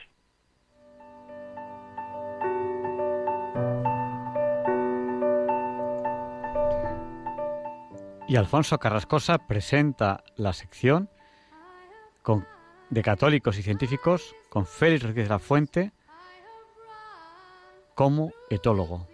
Hola, ¿qué tal? Queridos oyentes de Radio María, hoy en Católicos y Científicos, Félix Rodríguez de la Fuente, un etólogo heterodoxo. Eh, os he venido contando en los últimos programas distintas facetas de lo que yo sostengo que fue eh, la actividad científica que Félix Rodríguez de la Fuente desarrolló. Y digo bien, actividad científica, no estoy hablando de su actividad divulgadora. En vida fue reconocido por, por, por un extraordinario divulgador, incluso por, por, importantes científicos, como por ejemplo eh, uno que me dio a mi clase, Francisco Bernis Madrazo, el Bernis le llamábamos, el mejor ornitólogo español del siglo XX y probablemente el mejor de todos los tiempos, que, bueno, pues ya en vida, en una entrevista publicada en una revista científica, Ardeola, en el año 71, dijo que, bueno, que Félix era verdaderamente un hombre admirable y que, y que, y que, bueno, pues, pero lo calificaba de divulgador, ¿verdad? Lo califica como una gran mayoría de las personas coetáneas a él desde el mundo académico. Otra cosa distinta es por lo que Félix se tuvo a sí mismo. ¿eh? Porque si bien es cierto que en público eh, yo pienso que por no soliviantar, por no molestar, por no... Decía que era un divulgador y, no un científico, pues, amigo, le traicionó el subconsciente porque luego dejó escrito, no en una, sino en varias ocasiones, que él era un naturalista, que él era un zoólogo, que él era un etólogo, que es de lo que hoy os voy a hablar. Lo dejó escrito. Es decir, eh, mm, y meto una cuña aquí de, de admiración por Félix, fue un santo varón. O sea, porque Félix tuvo que aguantar una turra de los científicos de la época, que por supuesto tenéis que buscar muy mucho para saber quiénes fueron porque no los conoce nadie. ¿eh? Es más, yo sostengo que Félix Rodríguez de la Fuente hizo famosos a varios científicos por, por, por, por un poco la, la envidia que, que, despertó en algunos de ellos. Que al final, pues siempre eh, los tenemos que comentar porque verdaderamente pero bueno, yo tampoco me quiero perder. Hoy quiero hablaros de, Félix Rodríguez de la Fuente como etólogo heterodoxo. Etólogo es un especialista en psicología animal. ¿Vale? Esta es una ciencia que, que vamos a ver. Mm, ¿Por qué Félix Rodríguez de la Fuente eh, fue un etólogo heterodoxo? Pues voy a empezar diciendo que porque él eh, llegó ah, y se volcó en la naturaleza, en las ciencias naturales, en el medio ambiente, a través de la cetrería, ¿verdad? Eh, ¿Y qué tiene que ver la cetrería con la psicología? Pues mucho. Mucho porque él era una persona capaz de domesticar animales salvajes, como las aves rapaces, que no es nada fácil. ¿eh? A mí me regalaron un cernícalo y, y, al final lo tuve que soltar porque el animal era yo, yo no daba pie con bola, ¿no? Pero feliz sí, feliz sí. Y ahora veréis por qué. Ahora veréis por qué. Pero lo cierto es que él de una manera empírica eh, recuperó, de ahí que os hablara no hace mucho del el Félix historiador, eh, el arte de la cetrería en España, hizo un profundo estudio de la historia de la cetrería en España y lo publicó. Y, entonces, bueno, pues eso ya fue un hito en, el conocimiento científico que se tenía sobre la historia de la cetrería. Y, pero eh, eh, después adiestró un montón de, aves de presa, halcones, águilas, azores, es decir, o sea, vamos, lo que le echaras. Feliz, lo que le echaras. ¿Por qué? Pues porque era un, de una manera natural experto psicólogo animal. Mm, ¿Qué ocurrió? Pues que eh, eh, en esa época, en la época en la que Félix trabaja intensamente en estas cuestiones, ¿no? a partir de los años 60, mm, resulta que surge, mm, surge una disciplina científica que se llama la etología o psicología animal, ¿verdad? Eh, que creo que fue precisamente galardonada, no creo, no, en el año 73 con el premio Nobel a, a, los padres de la etología, ¿no? Uno de ellos amigo de Félix, por cierto, acabó siendo, eh, se carteó con él, y nadie se cartea con un premio Nobel si no es digno de, de cartearse con él, Conrad Lorenz. Conrad Lorenz. Este señor descubrió una serie de cosas en la conducta animal que, bueno, que Félix siguió muy de cerca y que pues recibió de primera mano. Y, y, esto no es que lo diga yo, lo dice Carlos Luis de Cuenca y González de Ocampo, ¿eh? Un veterinario que fue catedrático de zootecnia, decano de la Facultad de Veterinaria de la Universidad Complutense, fundador en esta nueva etapa de la Real Academia de Veterinaria y fue el introductor de la etología en las ciencias veterinarias. Bueno, pues en un articulito que escribe este hombre en el año 88 y hace historia de la etología en España, señala a Félix como el iniciador de la etología en España, a Félix, al que unos dicen que solamente fue un divulgador. Y además lo argumenta. Pero no solo eso, sino que además en varios de sus eh, escritos, de Carlos Ruiz de Cuenca y González de Ocampo, eh, utiliza para explicar las cosas del comportamiento animal diagramas de dónde, de dónde tomados, pues de la enciclopedia de Félix. Pero no solo eso, no solo eso, sino que además eh, Carlos Luis de Cuenca y González de Ocampo, en la necrológica que se, ve, que se ve obligado a firmar con todo el dolor de su corazón el año que Félix nos deja, en el año 80, pues resulta que mm, da noticia de algo que no se sabía en ese momento, y es que Félix había sido profesor de la Facultad de Veterinaria, que lo había contratado él. Duró un año, año en el que reventó las aulas, por cierto, pero generó la suficiente envidia como para que los veterinarios, eh, que, ojo, eh, no nos confundamos, son de los profesionales que más han hecho por el medio ambiente y la conservación animal eh, y, los menos valorados en este sentido, pues eh, digo, hizo que al final Félix tuviera que dejar aquello. Y aparte de que no le daba la vida a Félix, ¿no? Pero esta amistad que tuvo con Carlos Luis de Cunca y González de Ocampo le llevó a ser profesor, profesor de qué? De etología. Y además, y además, eh, poco después de abandonar ya la facultad, eh, Carlos Luis de Cuenca y González de Ocampo eh, le invitó a un congreso internacional, a un congreso mundial de etología, aplicada a la zootecnia, en el año 78, en los albores de la etología todavía. Bueno, pues en este año le invitó a Félix a que presentara dos documentales, porque Félix era un científico heterodoxo, o sea, Félix generaba el conocimiento y lo metía. ¿En qué formato? ¿En un formato científico? No, por eso digo heterodoxo. Lo metía en un formato que era el documental. ¿Eh? Eso que estábamos viendo, ¿eh? pues éramos los primeros que lo veíamos en el mundo. Eso que estábamos viendo, que nos metía en la tele mientras que estábamos cenando, no lo había visto ningún científico en su vida. Y él, en vez de dedicarle tres meses a escribir aquello que descubría, nos lo metía en el documental. Total que, como os decía, pues Félix se convierte en un profesor de universidad por un año. Esto no lo hace cualquiera. ¿eh? O sea, no lo hace cualquiera. Félix es cierto que no hizo la tesis doctoral, es cierto que no se formó en ciencias naturales, pero a punta de pala de naturalistas hay históricamente muy relevantes que no estudiaron ciencias naturales. Y no voy a decir más que un nombre para que os hagáis una idea, Charles Darwin. El considerado padre de la teoría de la evolución. Pues este señor eh, estudió teología. ¿eh? Es un teólogo anglicano. ¿Vale? Pero además de dar clase de una asignatura que pocos dominaban entonces, pocos la llamaban etología, pocos, muy, muy pocos en España, prácticamente él y, alguno más, eh, estos dos personajes, Félix por una parte y Carlos Luis de Cuenca y González de Ocampo por otra, pues generó conocimiento científico en etología a nivel mundial. ¿eh? que tiene directa relación con lo que él fue a contar a ese Congreso Mundial que os he dicho que le invitó Carlos Luis de Cuenca. ¿eh? Con el lobo y con el alimoche, como mínimo. Con el lobo y con el alimoche. Fueron los dos documentales que puso y todavía están aplaudiendo los que los vieron. ¿eh? Los mejores etólogos del mundo estaban en ese Congreso. ¿Verdad?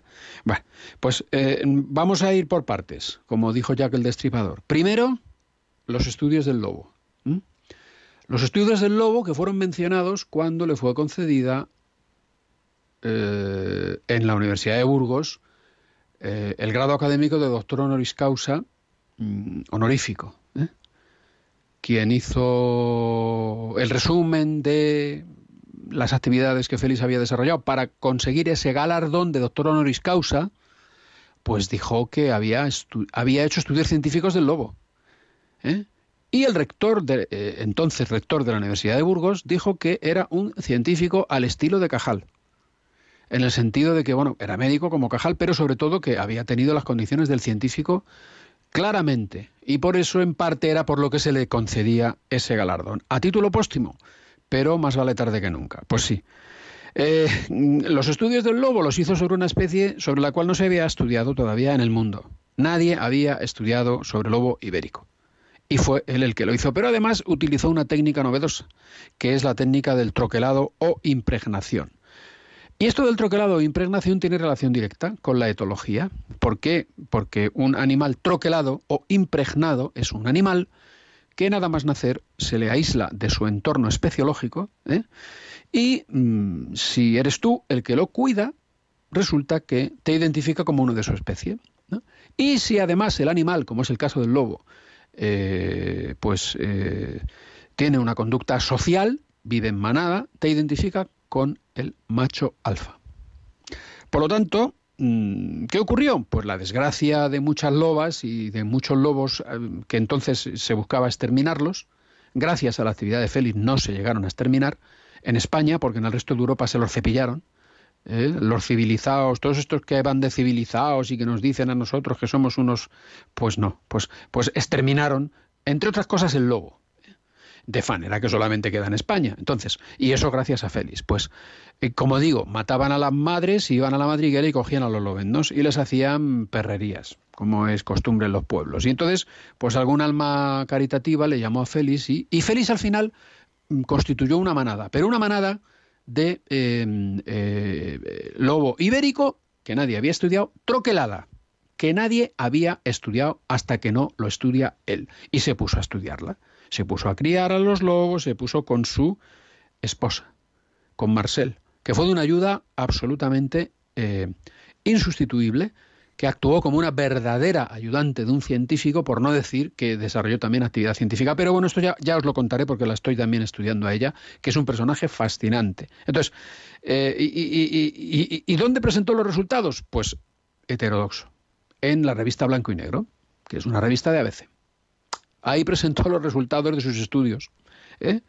Estamos hablando de los años 60 hay un, buen número de, eh, eh, expertos en comportamiento del lobo, ¿verdad?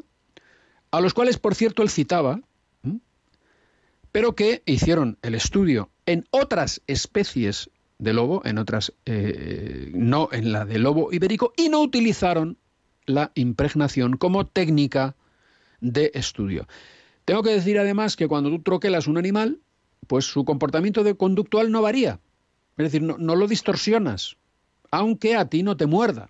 ¿eh? No es propiamente una domesticación, es otra cosa. Es un troquelado.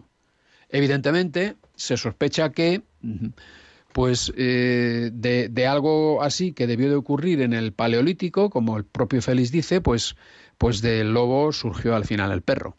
¿Eh? A base de troquelar y troquelar y troquelar y todo el mundo troquelando, pues todo el mundo, pues el lobo más troqueladora, eh, todas las razas de perro que te puedas eh, encontrar ahora. Todas derivan del lobo. Pues, ¿qué resultó? Pues, hombre, resultó que hizo, como digo, artículos ¿eh? en el año 67. En el año 67 presenta una serie. Los etólogos de la época, expertos en, en, lobo, en otras subespecies, Schenkel, este es de los años 40-50, pero Fox, Gottlieb, Linda, Kolenowski, trabajaron con manadas en la naturaleza o manadas aglutinadas, es decir, adultos que eran forzados a vivir juntos. ¿eh? Solamente, solamente hace referencia a más feliz.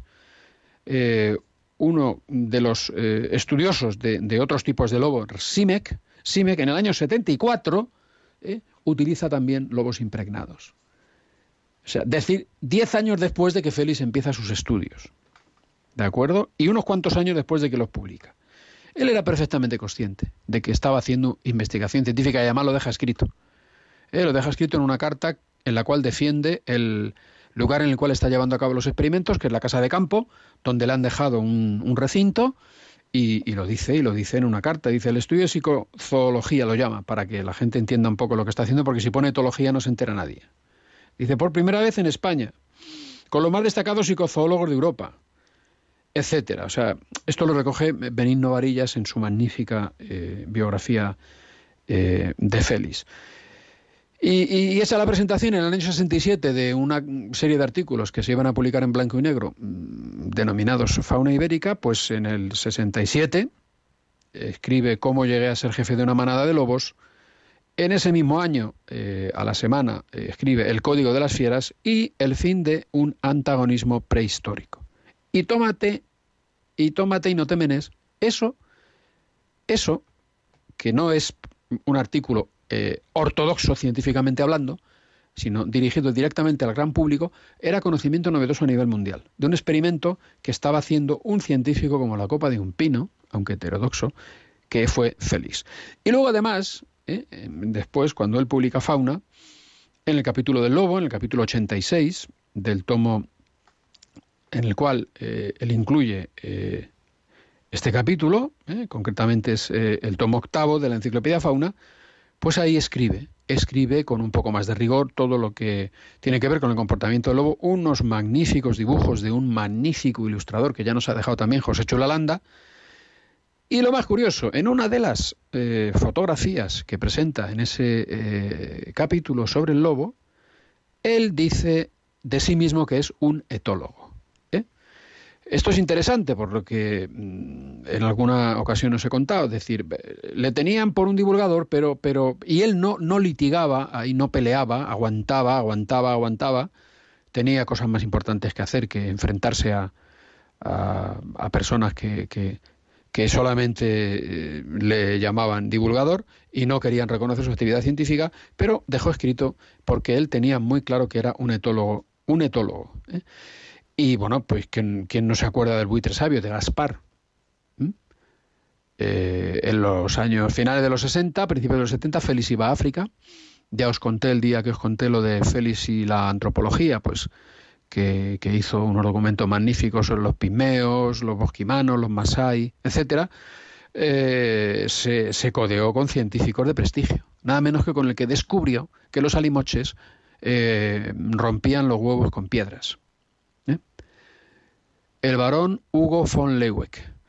Este señor le dijo, hombre Félix, pues tú que eres español y, a sabiendas de que el alimoche pues anida en España y luego baja aquí a África y en fin, ¿Por qué no coges un pollo de alimoche y compruebas si esto de romper piedras los alimoches lo hacen de una manera innata o adquirida? Es decir, si lo hacen porque lo ven a sus mayores hacerlo o no. Tú fíjate, tú fíjate, pero claro, se lo decía Félix, que, eh, que, que fue un científico, y Félix implementó el experimento. ¿En qué consistió? Primero, en ir a por un pollo de alimoche. Félix había cogido pollos en nidos de aves rapaces a punta pala. Y Marcel, yo creo que más, su esposa, porque como pesaba menos, ¿eh? Eh, pues eh, era la que mm, la descolgaban en una silla para que bajara las cornisas a coger los pollos. Pero bueno, a lo que voy. Montó una jaula en el medio ambiente para que este pollito, sin ver a ningún otro alimoche, sin ver a ningún otro limoche, se criara, se criara, se criara. Y se crió. Y no vio a ningún alimoche romper huevos con, con, piedras tiradas con el pico. Y luego soltó a la limoche, le hizo unos huevos de avestruz falsos y a la limoche cogió y reventó el huevo de avestruz con una piedra. Con lo cual demostró Félix que el comportamiento era un comportamiento innato, determinado genéticamente y no adquirido no porque lo había visto hacer a nadie. Y además Félix, además de hacer esto, generar conocimiento científico original a nivel mundial, pues solicitó en el año 79, un año antes de dejarnos, dos becas a la Fundación Juan Marc para que fueran codirigidas por él y por Carlos Luis de Cuenca y González de Ocampo, que em, eh, versaban sobre el lobo, sobre los perros asilvestrados, solicitó becas para dirigir tesis doctorales. Eso es una cosa que hacemos los científicos. O sea, que no se te había ocurrido a ti. Claro, porque no sois científicos. Pero si fuerais científicos, pues es una cosa que hacemos, formar a gente. Hacer que haya gente que se especialice en, un ámbito del conocimiento. ¿Cómo? Dirigiéndole una tesis doctoral. ¿eh? Enseñándoles a generar conocimiento original a nivel mundial. Un científico heterodoxo y además autodidacta. Este fue Félix Rodríguez de la Fuente. Y también fue un católico heterodoxo, ¿eh? porque bueno, pues él era un hombre, como dijo su hija en una entrevista que la oí hace poco, pues era un hombre que la espiritualidad no le daba la espalda para nada, que se formó en colegios católicos y que toda su eh, literatura está impregnada de eh, menciones a, Dios, a, en fin, hombre, pues a lo mejor no era, no te voy a decir yo, desde luego para nada un nacional católico y para nada un, un, fanático de su religión, pero bueno, pero fue un hombre que vivió una espiritualidad, vamos a decir así, sana, eh, tal vez no muy profunda, pero que, porque, bueno, también, también lo digo, ¿no? Que, que por eso también en parte entra dentro de este espacio mío de católicos y científicos que, que con eso termina, ya termina la entrega, ya os he hecho cuatro entregas de este personaje fascinante más una previa sobre las efemérides de fauna y de los 40 años de su fallecimiento. Y por mi parte, eh, con esto y un bizcocho hasta mañana a las 8 he terminado esta serie. Eh, me habría gustado terminar el año pasado, pero no me dio la vida. y esto es todo por hoy, queridos oyentes de Radio María. Para Diálogos con la Ciencia, Alfonso Carrascosa, científico del CSIC. Pues muchas gracias, Alfonso, por esta interesante sección. Nos están saludando también eh, a través del WhatsApp de Diálogos con la Ciencia, que es el, de, el del 8.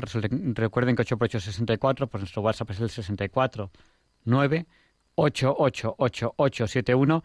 Nos acaban de saludar Marcos de Madrid, Emilia de Alicante, Heriberto de Madrid, Carmelo del Orque en Murcia, Rosa de Madrid, Begoña de Córdoba, José María de Cuenca, Almudena de Madrid, Juan Carlos de Cali y Rocío de Santander. Un abrazo muy fuerte y a continuación Luis Antequera nos presenta la sección de efemérides. Hoy no es un día cualquiera y si después a tiempo les daremos paso a ustedes por el teléfono, pero tendrán que ser muy rápidos porque tendremos muy poquito tiempo.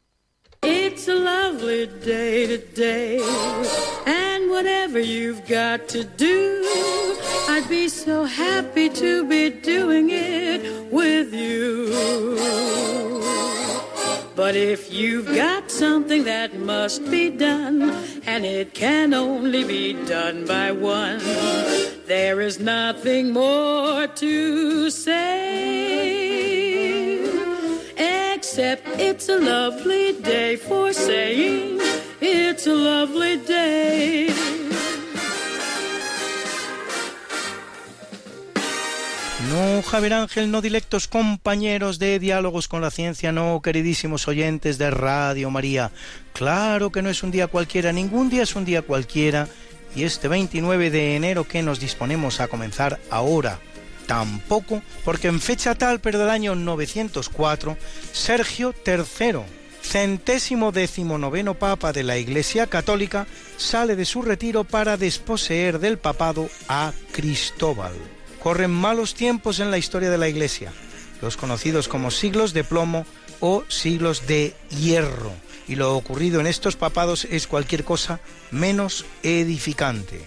Cristóbal, de hecho, había depuesto a León V y su legitimidad papal es tan debatible que, de hecho, hasta mediados del siglo XX figuraba en las listas papales, aunque hoy se lo considera antipapa.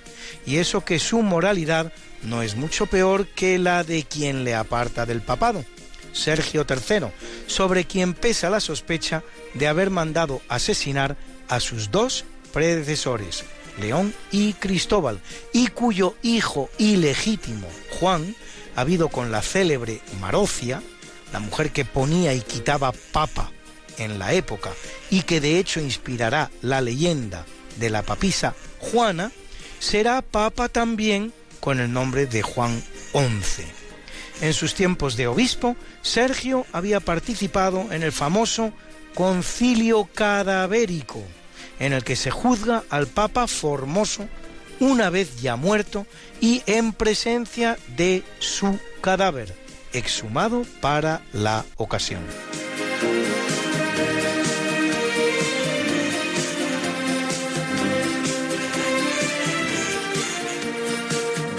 Los hechos no se desenvuelven mucho mejor en el ámbito islámico.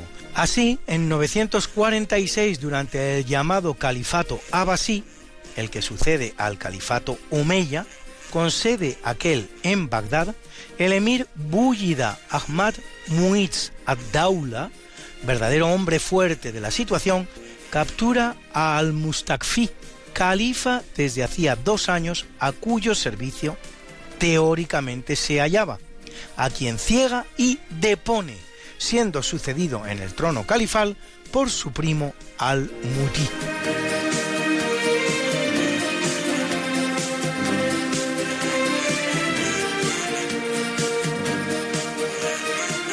En 1801 Carlos IV de España firma el llamado Tratado de Madrid, que establece una alianza con Francia cuyo objetivo no es otro que la invasión de Portugal, fiel aliado de Inglaterra, alianza que tendrá como primera consecuencia la llamada Guerra de las Naranjas, la cual termina con la incorporación de Olivenza a la corona española y a la larga la fatídica batalla de Trafalgar, que destrozará la flota española en 1805, una fecha que se puede anotar como el verdadero inicio de la decadencia española, seguida luego de la invasión francesa en 1808 y por último de la emancipación de los virreinatos americanos a partir de 1816 perfectamente consumada en 1822.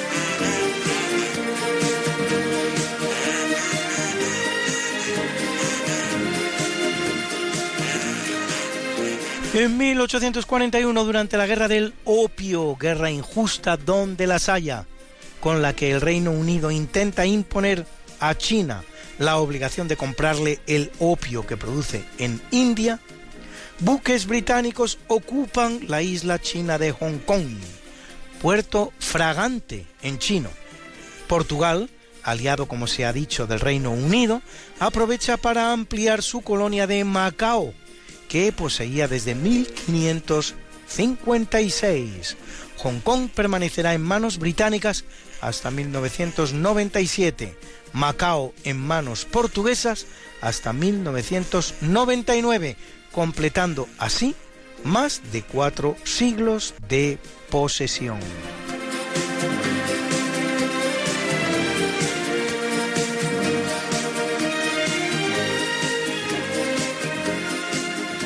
En 1886 el ingeniero alemán Karl Benz patenta el Benz Patent Motorwagen, coche a motor patentado Benz. Primer automóvil impulsado por un motor de combustión interna, de los que se fabricarán unos 25 en 7 años. No es precisamente lo que se llama fabricación en serie, que iniciará poco después la fábrica norteamericana Ford. Solo poseía el Benz Patent Motorwagen tres ruedas, era descubierto como un triciclo, pesaba unos 100 kilos se alimentaba de petróleo y podía alcanzar la terrorífica velocidad de 13 kilómetros por hora. Una velocidad a la que hoy día los coches se calan.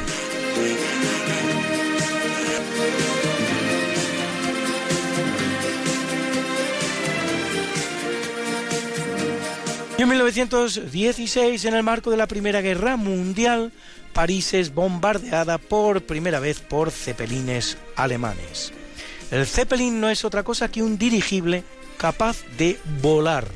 Primer artefacto volador capaz de ser controlado para un vuelo de larga duración, que obtiene su sustentación aerodinámica mediante un gas más ligero que el aire, que en principio será el hidrógeno, cuyo inconveniente es su alta inflamabilidad, el cual, dirigible, obtendrá sus mejores prestaciones entre 1900 y 1930, y en el que un español, el gran inventor Leonardo Torres Quevedo, tendrá gran protagonismo, presentando un prototipo, el España, en 1905 y produciendo con la firma francesa Astra el llamado dirigible Astra Torres, utilizado en la Primera Guerra Mundial por los aliados. En cuanto a los Zeppelin alemanes, reciben su nombre del conde Ferdinand von Zeppelin, que experimenta con dirigibles en la década de 1890.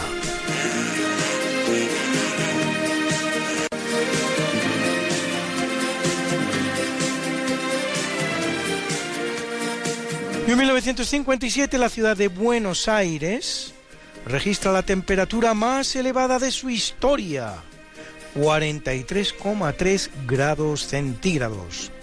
Faltan aún varios años para el cambio climático. Nadie puede imaginar lo que puede ser esa temperatura en una ciudad con la humedad de Buenos Aires. Yo, que conozco bien la capital del Plata, les puedo decir que prefiero sobradamente, sobradamente, 40 grados secos en Madrid que 30 grados húmedos en Buenos Aires.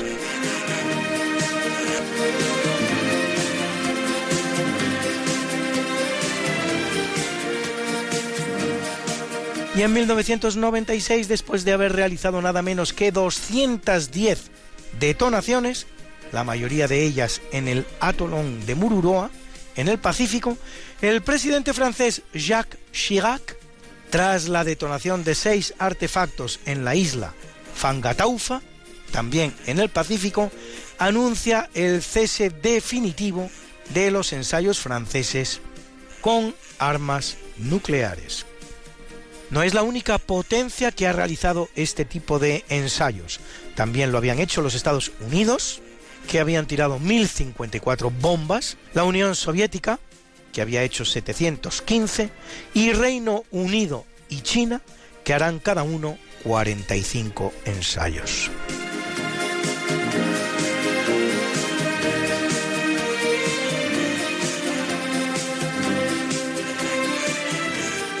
Y ese mismo día en Venecia arde en llamas el maravilloso teatro de ópera La Fenice, inaugurado en 1792 como continuador del Teatro San Benedetto, destruido también por un incendio, no es el primer fuego que sufre, pues ya había padecido otro en 1836.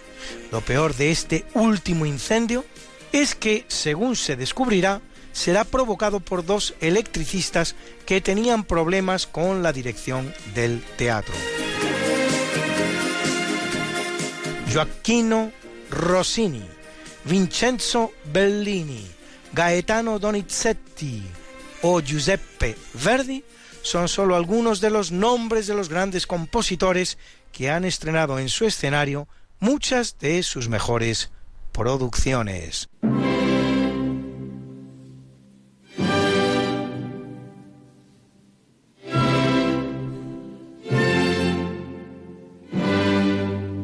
Siete años después de ese incendio de 1996, es decir, en 2003, la Fenice retomará la actividad con un concierto dirigido por Ricardo Mutti, que es el que están oyendo ustedes con esta maravillosa música de nada menos que Beethoven.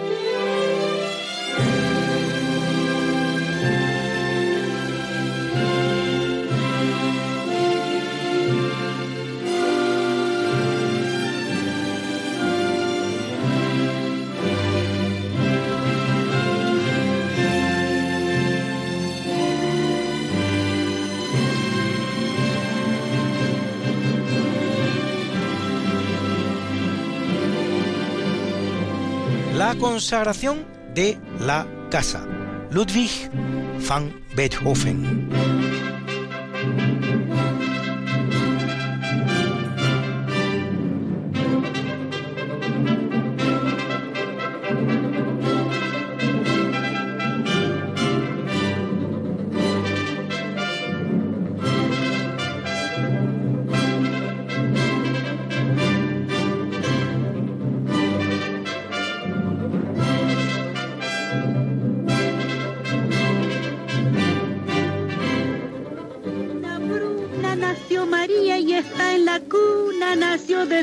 Tendrá fortuna. Bordará la madre su vestido largo y entrará a la fiesta con un traje blanco.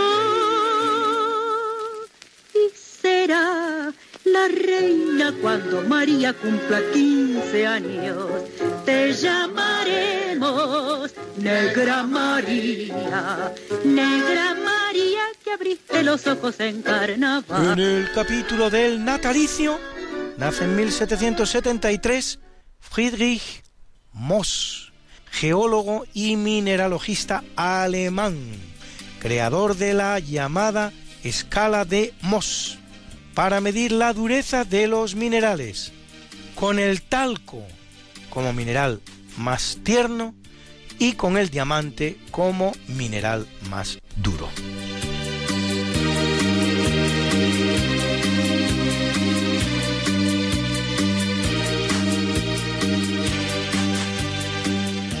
Y es un buen día para la música, ya lo van a ver ustedes, pues en 1703 nace el compositor alemán Kalman Kolb. En 1711, el austríaco Giuseppe Bonno. En 1715, el también austríaco Georg Christoph Wagenseil. En 1782, el francés Daniel François Aubert. En 1801, el holandés Johannes Bernardus van Bree. En 1852, el británico Frederick Hyman Cohen. En 1862, el también británico Frederick Delius. En 1876, el no menos británico Havergal Bryan. Y en 1914, el argentino Héctor Varela.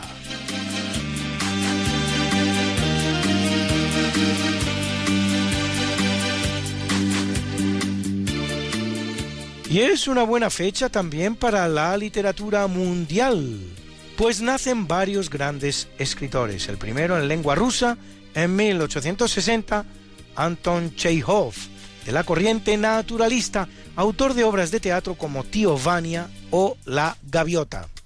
El segundo, en lengua francesa, en 1866, Romain Roland, Nobel de Literatura, 1915 autor de la biografía que titula Goethe y Beethoven, y de la novela Jean Christophe.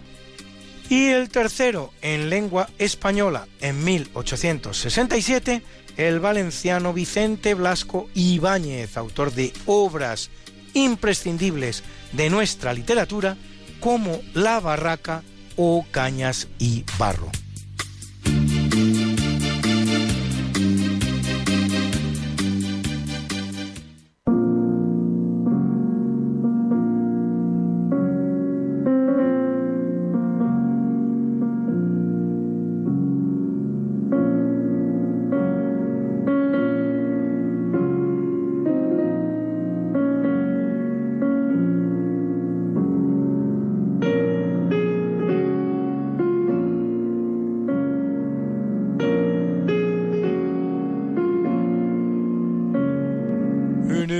Capítulo del obituario muere en 661 Ali, primo de Mahoma y también su yerno, por su matrimonio con su hija Fátima, considerado el primer convertido al Islam, cuarto y último califa de los llamados califas ortodoxos, Abu Bakr, Omar, Uthman y él mismo, los primeros a la muerte de Mahoma y únicos aceptados por todas las corrientes islámicas, el cual morirá asesinado en su conflicto con Muawiyah, que acabará siendo su sucesor, e instalando la dinastía de los Omeya, con sede en Damasco, en el califato.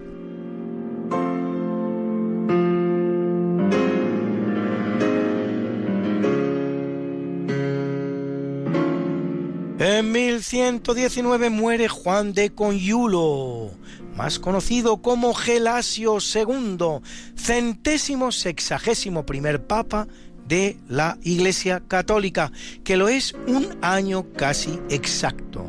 Secuestrado y apresado por el emperador Enrique V cuando es elegido, será liberado por la presión popular, lo que provoca la invasión de Roma por el emperador en persona, que nombra papa al portugués Gregorio VIII, declarado por Gelasio, que ha huido a Gaeta, antipapa, condición en la que pasa a la historia de la Iglesia. Gelasio intentará convocar un concilio en Viena, en Francia, pero la muerte le impedirá hacerlo.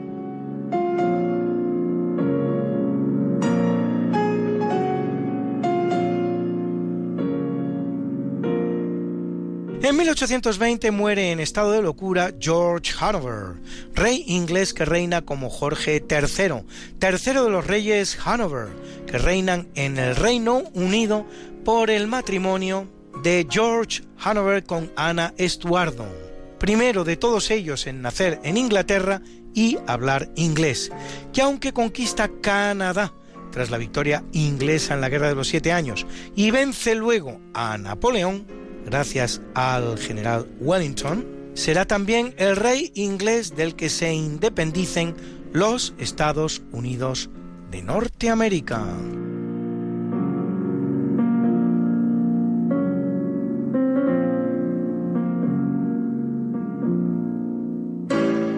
En 1934 muere el alemán Fritz Haber, Nobel de Química 1918 por su desarrollo de la síntesis del amoníaco, importante para la industria de los fertilizantes y de explosivos. Y en 1962, el violinista, compositor y pianista de origen austríaco Fritz Kreisler, considerado uno de los grandes violinistas de la historia. Le van a oír interpretar su propia composición Liebeslied, canción de amor.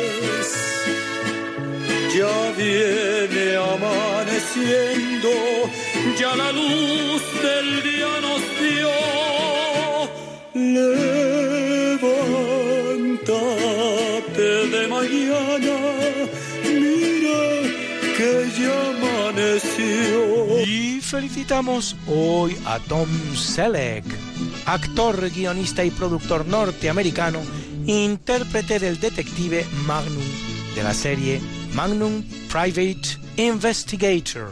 Magnum Investigador Privado, que cumple 76, y a Linda Bock, científico norteamericana, Nobel de Medicina 2004, por sus trabajos sobre receptores olfativos, cumple 74, y al gran futbolista brasileño Romário da Souza Faria, más conocido como Romario, al que yo recuerdo por ese regate que se inventó al que se da en llamar la Rabona jugador del Club de Fútbol Barcelona, que cumple ya 50, y al gran cantante español Alex Ubago, que cumple 40 y nos canta este maravilloso Me muero por conocerte.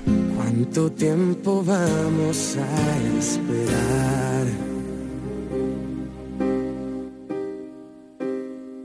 Me muero por abrazarte que me abraces tan fuerte, me muero por divertirte y que me beses cuando despierte acomodado en tu pecho hasta que el sol aparezca. Me voy perdiendo en tu aroma, voy perdiendo en tus labios que se acercan susurrando palabras que llegan a este pobre corazón. Voy sintiendo el fuego en mi interior. Me muero por conocerte, saber qué es lo que piensas, abrir todas tus puertas y vencer esas tormentas que nos quieran abatir, centrar en tus ojos mi mirada, cantar contigo al alba, besarnos hasta desgastarnos nuestros labios y ver en tu rostro cada día crecer esa semilla crear, soñar, dejar todo surgir, aparcando el miedo a sufrir. Me muero por explicarte lo que pasa por mi mente, me muero por intrigarte y seguir siendo capaz de sorprenderte, sentir cada día ese flechazo al ver. Y felicitamos también al gran baloncestista español Marc Gasol, que cumple ya 36, y a la preciosa actriz australiana Isabel Lucas, la diosa Atenas en la película Immortals, que cumple 36. Vuelvo a ver brillar la luz del sol.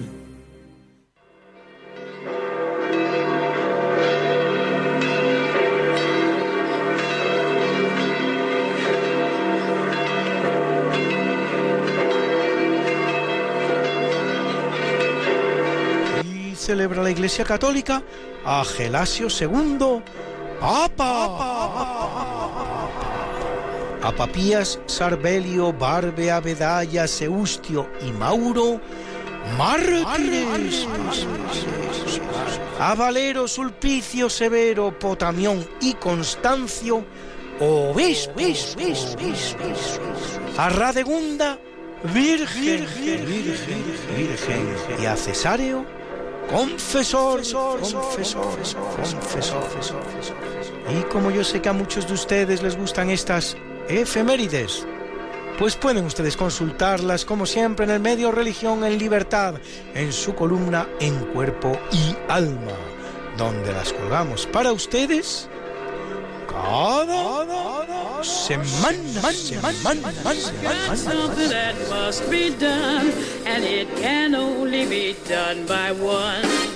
There is nothing more to say, it's a lovely day for saying it's a lovely day. Muchas gracias Luis Antequera por esta sección de efemérides. Hoy no es un día cualquiera. Les he prometido que les abriría el micrófono a ustedes. Tienen para llamar un minuto. Tienen que ser muy, muy rápidos. Apunten el número de teléfono si quieren participar ahora, ahora mismo, en directo en el programa de radio. El número es el 91 005 94 19. Si desean participar ahora en el programa de radio, tienen que marcar ahora en menos de un minuto el 91 005 94 19. Mientras recibimos esa primera llamada, si al final nos llega, saludamos a Jesús María de Tenerife, a Pilar de Madrid y a Mare Milagros también de Tenerife. Y terminamos este programa de hoy, Diálogos con la Ciencia, último programa de enero de 2021. Ya es día 29. 29 de enero. Les dejamos con el Catecismo de la Iglesia Católica, con Monseñor José Ignacio Munilla, que sé que les encanta. Y le pediremos a San Juan Pablo II que interceda por nosotros para que se nos libre del mal y también podemos pedir para las intenciones particulares de cada uno de nosotros. Muchas gracias, un abrazo muy fuerte y les espero la semana que viene, si Dios quiere. No falten no nos olviden en sus oraciones.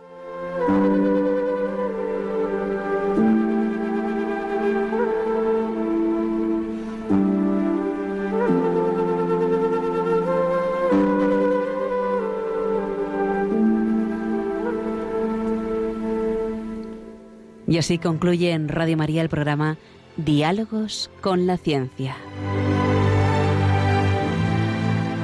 Dirigido por Javier Ángel Ramírez.